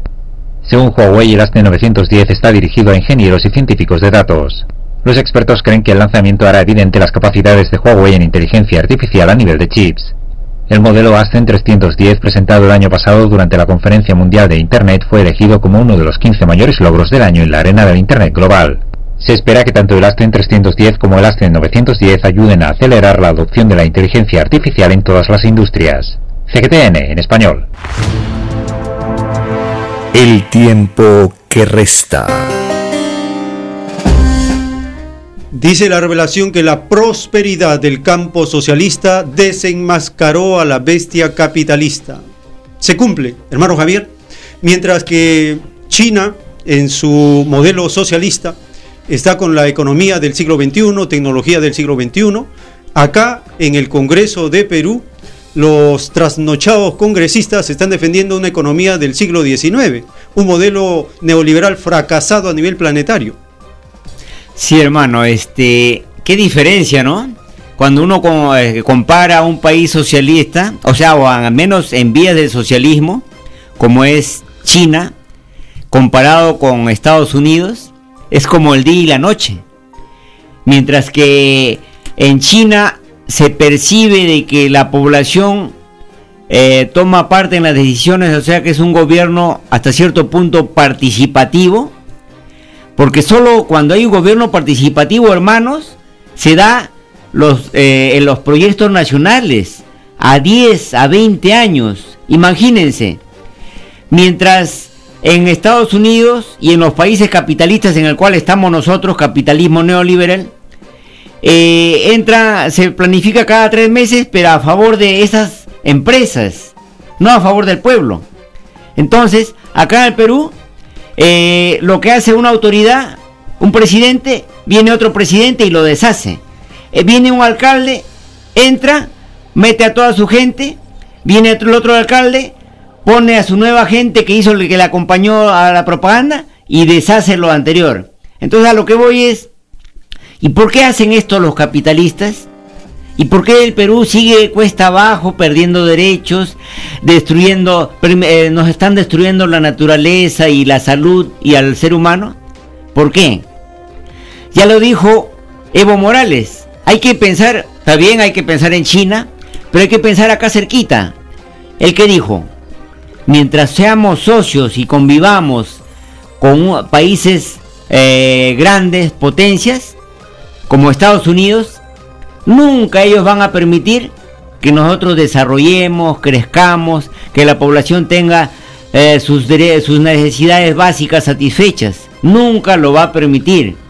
Por eso, si queremos de que el pueblo eh, de los países eh, de Latinoamérica tomen sus propias decisiones, tengan soberanía y se haga lo que quiere el pueblo, ojo, porque la población dice, pero el pueblo debería hacerse así, las autoridades deberían hacerse así. Hermano, la única manera en que se haga lo que conviene a la población, a la mayoría, es cuando el pueblo gobierne, esté ahí, tenga el gobierno, tenga el poder, tome las decisiones. Pero ahorita, ¿quién hace todo eso? El gobierno norteamericano nos maneja. ¿Cómo? Miren, ah, dense cuenta. Eh, cuando Estados Unidos le dice al gobierno peruano, a su títere de turno, le dice, rompe relaciones con Corea del Norte. Inmediatamente Corea del Norte no nos hizo nada y rompe. Rompe relaciones con, con Venezuela. Igualito. Ataca a Venezuela, hay que combatirlo. Y lo hacen al pie de la letra. Nosotros, el pueblo peruano, tomamos parte en esas decisiones. Entonces, yo lo que voy es, eh, es cierto lo que usted dice. Estamos en el Perú como hace siglos, porque antes venía, por ejemplo, a España, nos mandaba su ejército, nos, invadía y a punta de balas nos encadenaba y nos succionaba todos nuestros recursos. ¿Y ahora cómo cambió? Miren qué, hábiles y sofisticados se hace el, el sistema capitalista. Ahora ya no nos manda ejército, ya no nos agarra balas, ya no nos encadena. El gobierno norteamericano, ¿qué hace? Algo tan sencillo que usted también lo mencionó en el rato anterior Estados Unidos, hermano obrero y campesino. Ese presidente que hemos tenido desde Fernando Belaúnde Terry, Alan García, Ollanta, PPK, Vizcarra, lo ha formado muchos años antes en universidades norteamericanas. La mayoría de ellos tiene formación en el Banco Mundial, Fondo Monetario Internacional y entonces, ¿qué hace? Dice, ah, ¿para qué voy a mandar ejército norteamericano, encadenarlos y todo eso? No, yo tengo que darles esa apariencia virtual de que ellos son libres y que hay democracia. ¿Qué hago? Tan sencillo. Pongo a los presidentes, a mis títeres, los financio, los pongo, pongo a los congresistas, manejo todo el aparato de ese país, todo el Estado. Y entonces a PPK dice, yo cuando estaba de postulante dijo, yo soy de izquierda, yo voy a hacer la revolución cultural cuando, como lo hizo Mao Zedong en China. Imagínense, o sea que la demagogia, porque ustedes imaginan que PPK diría para cuando fue presidente de la República que nos diga, yo represento al gobierno norteamericano, soy ciudadana norteamericano, judío sionista y quiero colaborar para que los judíos sionistas sean amos del mundo. Y además he venido, mi misión acá es privatizar todo acá en el Perú, las pistas, los parques, todos los, la selva, la sierra y de dejarlo todos los recursos hidrobiológicos del mar que se lo lleven el extranjero y que se vayan a las grandes potencias, porque ahí ganaría buenos sobornos, voy a ganar. ¿Ustedes creen que ellos, PPK hubiera ganado? ¿O que eh, Fernando Belaún de Terry o que Ollanta hubiera ganado? No, todos ellos nos engañaron con la demagogia. Entonces, así es el capitalismo. Entonces, eh, yo lo que quisiera así terminar esta parte de decir, a los hermanos se le dice, sí, está bien, voy a, voy a conferencias, charlas, y dicen, esto está mal, así debería funcionar, eh, este, la, la decisión de los pueblos debería primar, imponerse, y entonces cuando uno le dice, hermano, pero no hagamos poesía, no elucubremos y hagamos fantasía, todo eso que usted está diciendo, todo ese diagnóstico, hay que decirlo cómo lo logramos realmente, eficazmente. Y así llorando y llorando no lo vamos a hacer. Llorando reclamando no lo vamos a lograr. La única manera es así de sencillo ve. Eh, el Perú ha sido está asaltado y dominado por el extranjero y unos cuantas, cuantas transnacionales. Ellos nos ponen a sus títeres entonces esos títeres deciden por nosotros porque supuestamente dice que son representantes del pueblo, pero nosotros el bien informado sabemos de que ellos son representantes del gobierno norteamericano y son representantes de los dueños de las transnacionales. Ya, entonces uno dice, ¿y cómo logramos que el Perú tenga tome decisiones soberanas la población y que nos devuelvan todo lo que nos han robado y para que nos respeten nuestros derechos de los trabajadores, etcétera? Hermano, la única manera de que tú recuperes, de que el ratero te devuelva, no es rogándole, por favor, devuélveme, no seas malito. Pues. Tienes que enfrentarte con él, tienes que luchar, tienes que derribarlo y tienes que quitarle lo que te robó. Y tienes que decirle, cuando lo has vencido, votarlo, quitarle el timón, el, el timón de la sociedad, el timón del país y decirle, ahora, si quieres estar en el Perú, vas a respetar a la mayoría, y vas a ponerte en derecho, no vas a delinquir, no vas a robar. Pero para eso tienes que luchar. Y entonces el poblador, el obrero, el campesino dice, ah, hay que luchar. Ah, no, ahí sí no entro. Solamente quiero hablar, criticar. Entonces, hermanos, no nos engañemos. Mientras no estemos dispuestos, usted, hermano que nos está escuchando, obrero, campesino, profesional, no esté dispuesto a salir a las calles y a decir, tenemos que juntarnos para sacarlo a esos títeres que están en el gobierno, en el Congreso, en el Palacio de Gobierno, entonces no vamos a lograr nada, hermanos, ni con marchitas ni algo por el estilo. Hermano, lo que expresaste al inicio de tu exposición, está profetizado o está juzgado en el libro Lo que vendrá del Cordero de Dios en el título 2136. Revela el Padre Eterno al enviado Alfa y Omega. En la prueba de la vida, debió de haber surgido un sistema de vida en que sus leyes debieron haber tenido continuidad filosófica. La bestia compuesta por los mayormente influenciados por el oro fue la más extremista, fue la primera en valerse del uso de la fuerza, fue la primera y la más antigua en jugar sucio con las leyes de la vida. Los mismos términos que empleó la bestia para con los que perseguía, se emplearán también contra ella en el llorar y crujir de dientes. Se cumple así con la divina parábola advertencia que dice, con la vara que mides serás medido. Esta ley se cumple por igual para los que aprobaron en sus ideales al llamado capitalismo, llamado la gran bestia en el divino evangelio de Dios escrito por el enviado Alfa y Omega. continuidad filosófica significa tener planificado el proyecto de la nación a corto, mediano y largo plazo. Pero la ambición de un pequeño grupo impide que haya un bienestar asegurado en el presente y en lo que viene. Esa incapacidad la tienen los capitalistas, porque son extremistas en sus ambiciones, su complejo al oro. Dice la doctrina del Cordero de Dios que ellos están en, etapa de agonía en este momento. Y nos sorprende a todos porque ellos no pueden gobernar, están en una crisis terminal y nosotros estamos como despertando a una nueva realidad. Ellos habían establecido los horarios, las fechas de elecciones cada cinco años en el Perú y el pueblo para que se organice tenía que conformarse a esperar que se cumplan los cinco años para poder cambiar de gobierno porque este gobierno fracasa en el primer año y son cuatro años de calvario donde ellos dicen estamos probando, estamos intentando, pero siguen arruinando la vida de todos. Pero ahora se presentan otras condiciones. Existe el tiempo que da la burguesía, el capitalismo, y también el pueblo, los moradores, tienen su propio tiempo.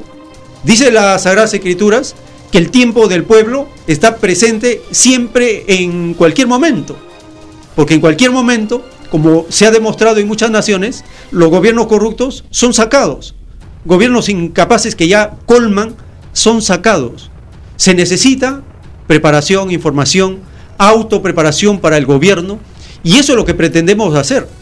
Dice la doctrina, hermano Javier, que si uno ama a su pueblo y si es gobernante, lo primero que tiene que hacer es darle la preparación necesaria para que el pueblo se gobierne a sí mismo. Y eso es lo que buscamos con la doctrina del Cordero de Dios y las Sagradas Escrituras, darnos la preparación necesaria para gobernar en la nación cumpliendo los mandamientos, las escrituras, la justicia y la moral de la doctrina del Cordero de Dios. Y esto va a beneficiar enormemente. ¿Por qué? Porque ahí recién la añadidura del Creador se manifiesta en ese gobierno que respeta sus mandamientos y que lo toma Él como el creador, el autor, el inspirador, el ejemplo a seguir. No como acá que los capitalistas toman como ejemplo al oro, y sin el oro se mueren. Hermano, en esta etapa vamos a volver a abrir las líneas telefónicas. Estamos en la tercera hora ya. Queremos compartir este espacio con nuestros hermanos, hermanas, nuestros oyentes, para escuchar sus propuestas, sus sugerencias, sus aportes, sus preguntas, sus críticas, sus observaciones. Todo es válido en esta lucha filosófica en esta batalla de ideas necesaria para tener una posición clara de los acontecimientos. Teléfonos en la ciudad de Lima, 472-3110, 472-3184. Y desde las regiones, marcando el 01, 472-3383. Aló, buenas tardes, su nombre, de dónde llama. Buenas tardes, hermano Abel del Callao.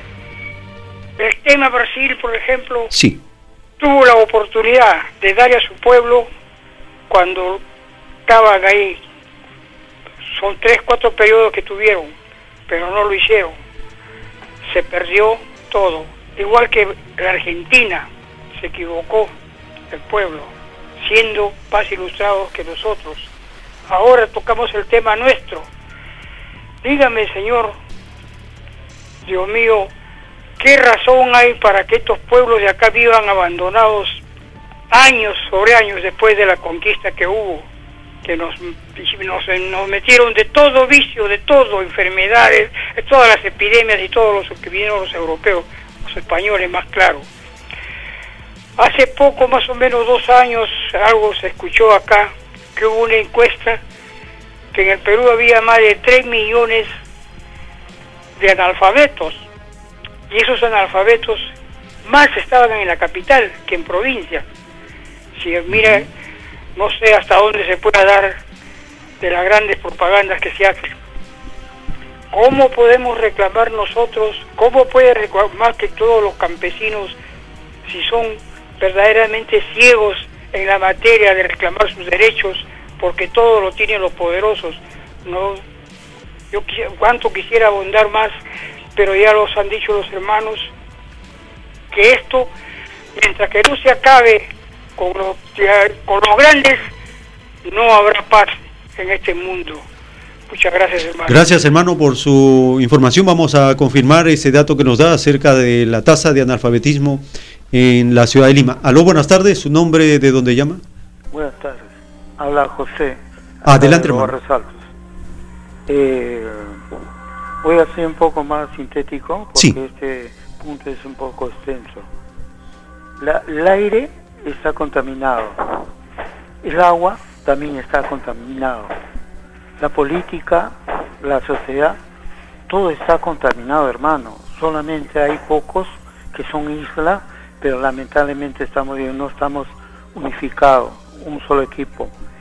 Eh, este reino del, del demonio, por eso que hay mucha pobreza, mucho sufrimiento, mucho dolor, mucha injusticia.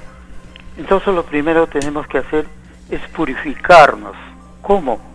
purificar nuestra mente, purificar nuestras emociones, purificar, porque el demonio está bien preparado y nosotros tenemos que educarnos, evolucionar, este, para superar esta injusticia, estos males, y para eso tenemos que tener todas las condiciones, como la meditación, cultivar las 318 virtudes.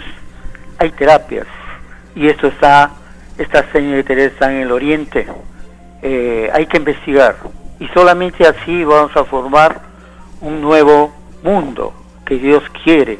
Por eso que Dios ya el demonio está sellado porque sus últimos tiempos se le acaban. Muchas gracias. Gracias hermano y valioso tu aporte de recordarnos lo que dice la revelación. El que no cambió por dentro primero, difícil es que haya cambiado por fuera. El conocerse a sí mismo es fundamental. Aló, buenas tardes.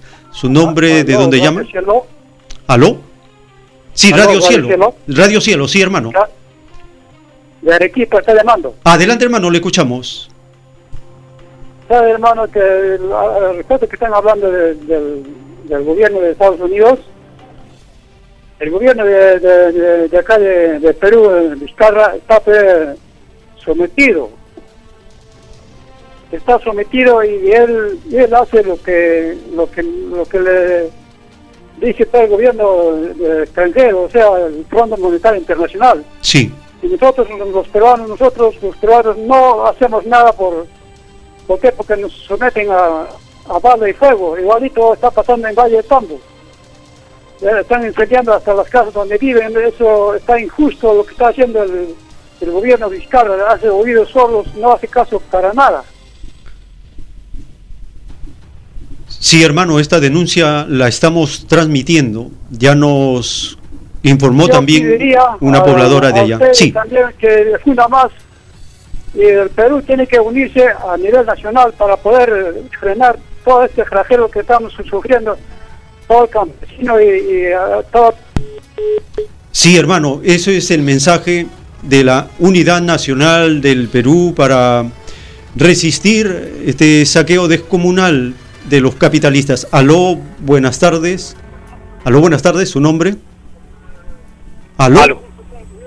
Eh, buenas tardes a todos los oyentes de Radio Cielo. Rodolfo Bejar los saluda del Gran Sur. Adelante, hermano, le escuchamos. Eh, particularmente, eh, yo tengo un punto de vista como muchísimos peruanos en el país. La pata está coja, debo partir por ese punto, dadas las circunstancias de que la independencia es la madre de todos estos problemas, la falsa independencia, dadas las circunstancias de que Cochrane, el general Cochrane inglés, es el que contrató a San Martín para dividir el tahuantío suyo y pagarle con nuestros, o sea, con nuestros dineros, o sea, con los dineros de nuestros ancestros, un millón de pesos a un, a un masón y de esta forma dividir el Tahuantí suyo. ¿En qué consiste este problema? Consiste en que hasta hoy arrastramos ese gran eh, dilema, dadas las circunstancias de que él, él, él independizó a los ingleses, a los españoles y a los extranjeros. No independizó a los peruanos, a nosotros, de, a los peruanos en, eh, del Perú profundo no nos independizó, nosotros no nos independizamos. Ahí viene el gran, gran problema que naturalmente vivimos.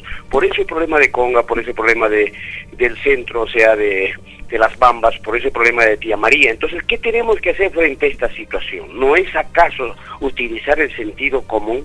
Mi hijito que tenía, que tenía cuatro años me decía, siempre recuerdo, papá, ¿qué te dice tu cabecita? Cuatro años. Y mi sentido común, mi cabecita, ¿qué cosa dice en este momento? Tenemos que independizarnos. Es la obligación de todo peruano bien nacido, no de estos parásitos que naturalmente nos gobiernan ahí en Lima y es un nido de ratas y que naturalmente están haciendo daño a todo el país. ¿Qué tenemos que hacer en este momento? Refundar el país desde el Cusco, cambiando la capital política, al mismo tiempo refundando, eh, eh, perdón, legitimando la nueva constitución y aprobando la pena de muerte. No queda otra alternativa. Seguro hermano, la pena de muerte nunca ha sido solución. Hermano, ¿me escuchan? Aló, hermano. Hermano. Ah, ya.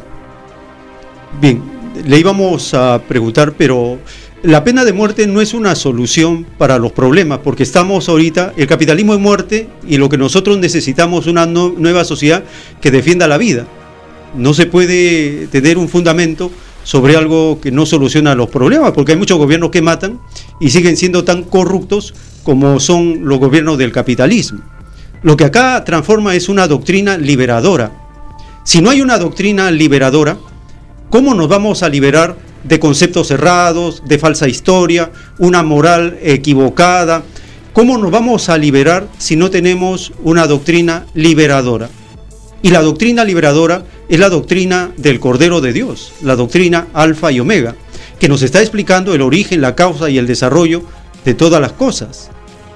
Es la actualización, la continuación de las sagradas escrituras. Tenemos una nueva participación. Aló. Aló, buenas tardes. Aló, buenas tardes, hermano. Sí, hermana, le escuchamos. Permítanme contestarle al señor que está planteando la pena de muerte como solución. Es lo más grave que puede, se puede decir en un programa donde se busca la vida por sobre todas las cosas. Nosotros tenemos fortalezas, como también lo dijo otro hermano, 318 virtudes para luchar. Nosotros necesitamos otra independización del pecado, sí, de nuestra mediocridad, de nuestra ignorancia, sí, pero no, no necesitamos de liberador para que nos diga que ya somos independientes. No, la libertad, la liberación lo tenemos en la doctrina del Cordero. En las tres doctrinas tenemos todo lo que necesitamos para armarnos, para sentirnos libres, para luchar y para vencer. Nosotros somos infinitamente fuertes, somos hijos, somos hechos a imagen de Dios, sino que no lo asumimos, no lo descubrimos, no lo utilizamos. Eso es lo que tenemos que hacer, tomar conciencia de lo que somos y tomar decisiones precisas y ponernos en acción. Los otros son tigres de papel, el capitalismo, sus secuaces, sus títeres, todos son tigres de papel.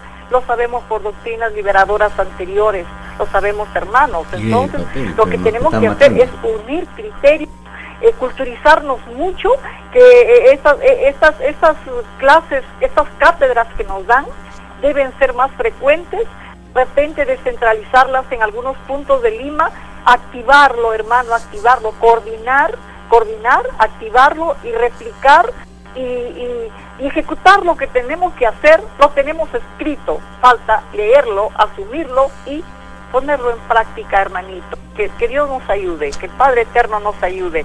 Muchas gracias, Armó. habló la hermana Irma de Lima Norte. Ah, gracias, hermano. Gracias, hermana. Y la doctrina liberadora del Cordero de Dios ya está en los 22 países de habla hispana.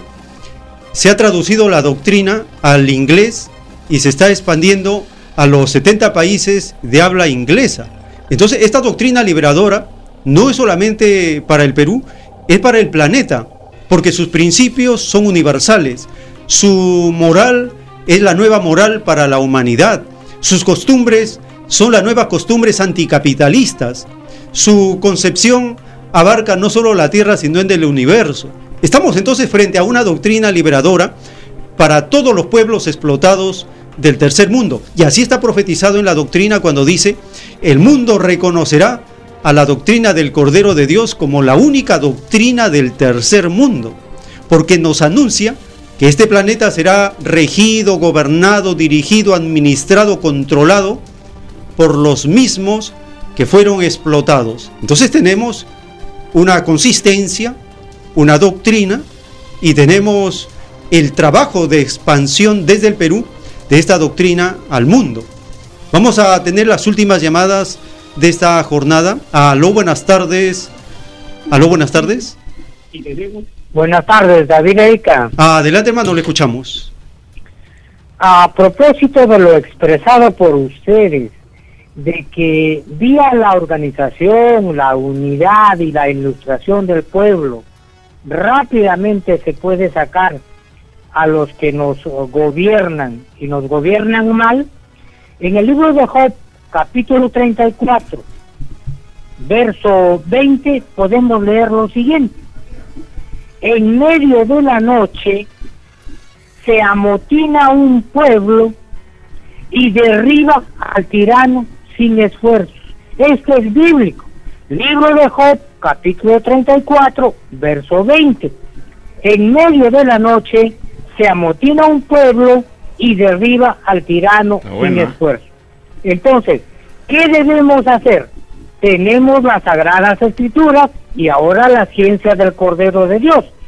Hay que hacer el esfuerzo en ilustrarse con estas dos doctrinas y vía la, y la unificación y la organización del pueblo, hacer lo que nos está diciendo la Biblia, pues, a organizarse para derribar a quienes nos están gobernando mal.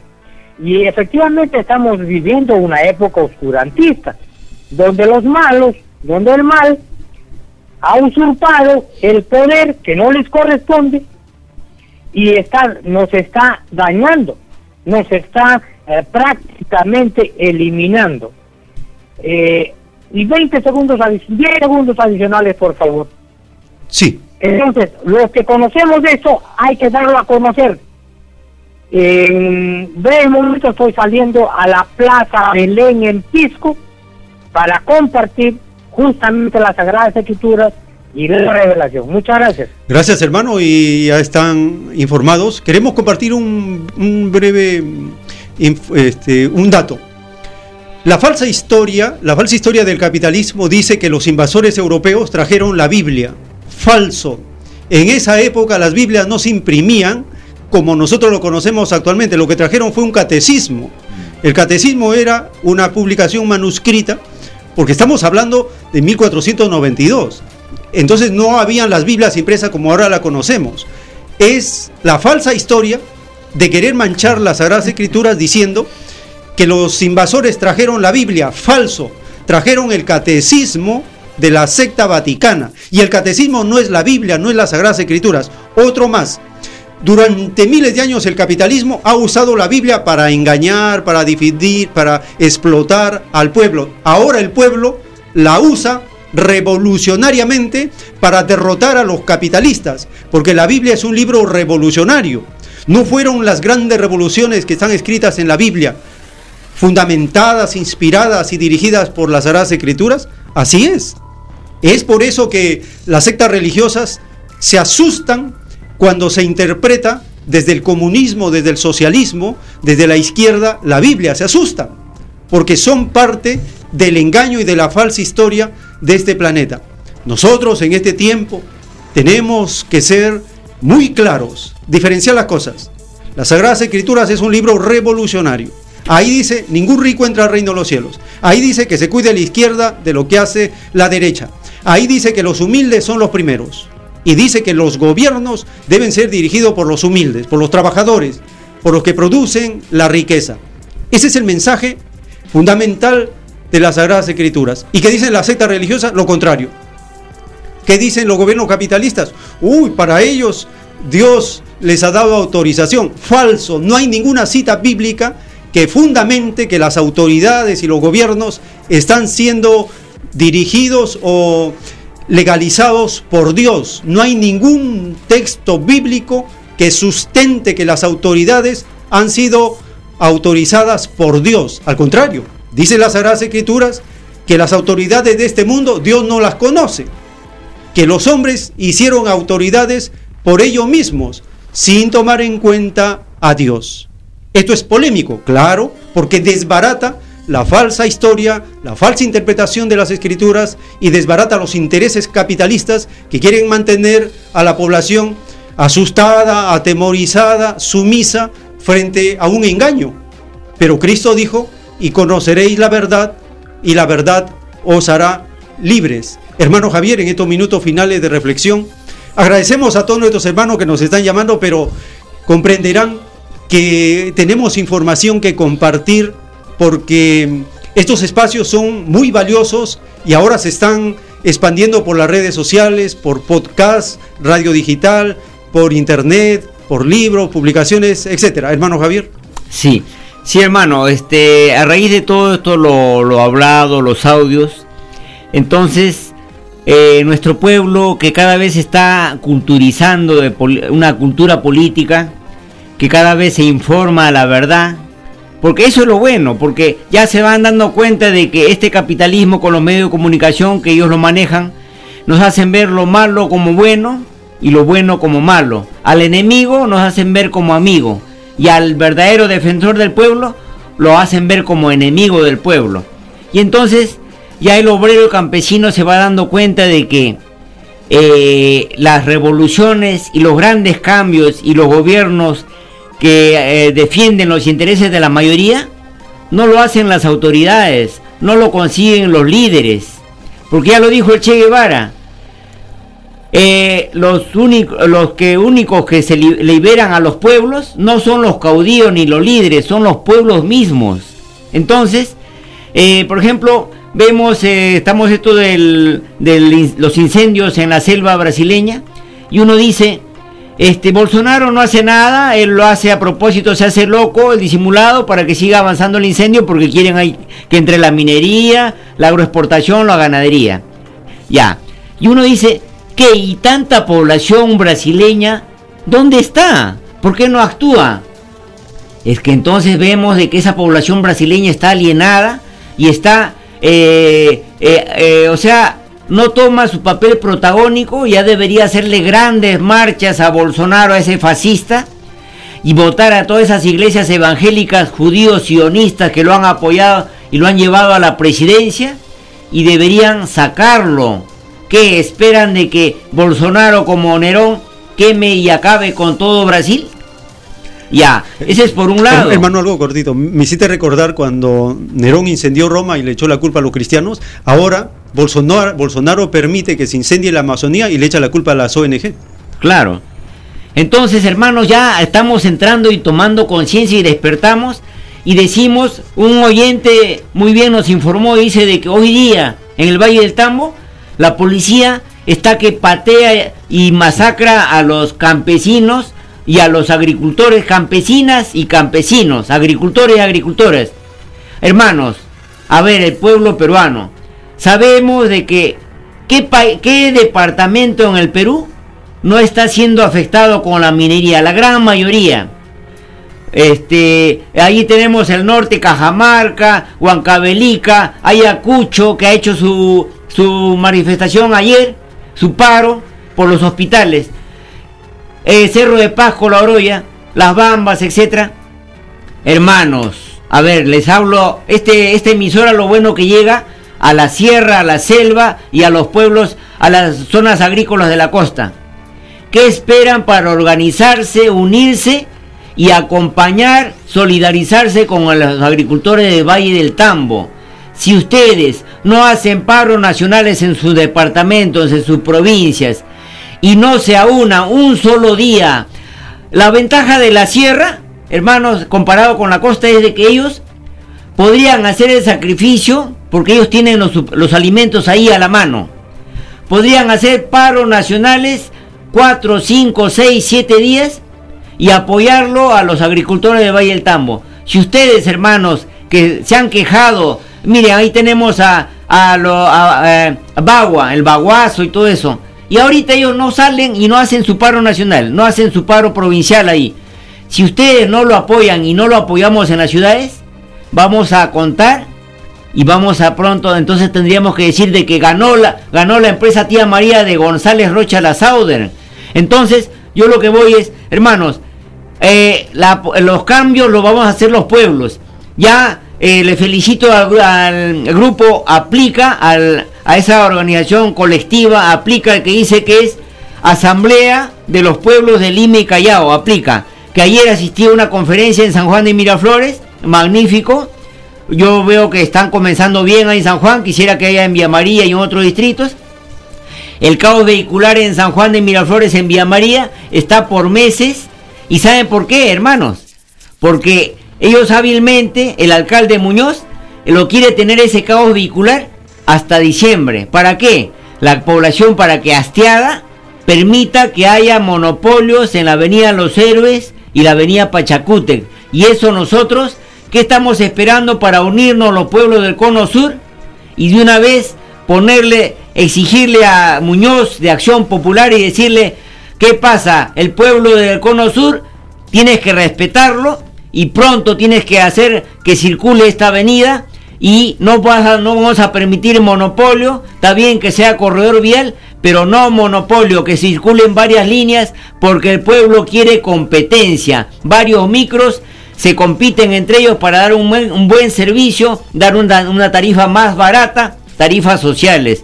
Y lo, último, hermanos, eh, ya venciendo la hora, lo, yo les agradezco la, la, esta, que nos escuchen, pero transmitan a otros que Tiempo que Resta y Radio Cielo lo escuchen sus demás vecinos y amigos y entonces cada vez seamos más y más los que salgamos a luchar. Así es, hermano. Este programa se transmite los sábados de 8 a 10 de la mañana, los domingos de 10 a 1 y tiene una repetición los domingos de 7 de la noche a 10 de la noche. Visite el servidor de podcast anchor.fm slash o raya diagonal el tiempo que resta. Allí escucharán estos programas en audio que semana a semana estamos subiendo para que lo puedan escuchar y compartir.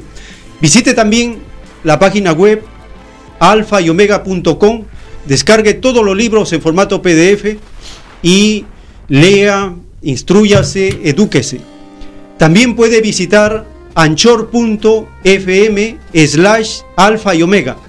Ya tenemos los primeros rollos leídos en forma íntegra para que puedan escucharse mientras uno está trabajando y así aprendemos las grandes revelaciones, las nuevas que envía el Padre Eterno para este planeta de prueba, porque estamos en pleno juicio de Dios para esta humanidad. De esta manera hemos compartido con las familias un programa informativo y si el Divino Creador lo permite, hasta una nueva edición.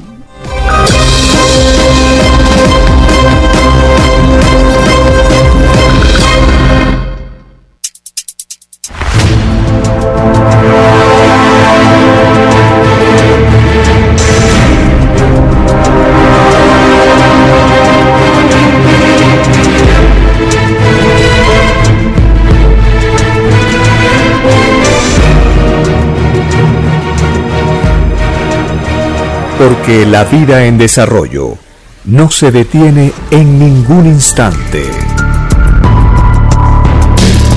Porque el poder filosófico de las masas encuentra el hilo de la ley común de la naturaleza. La igualdad triunfa en la prueba de la vida. Por el principio de un nuevo amanecer en la historia humana, hemos presentado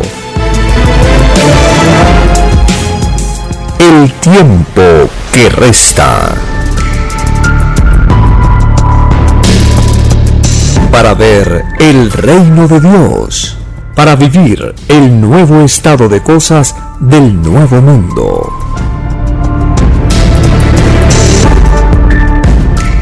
Visite www.alfayomega.com y descargue gratis todos los libros en PDF.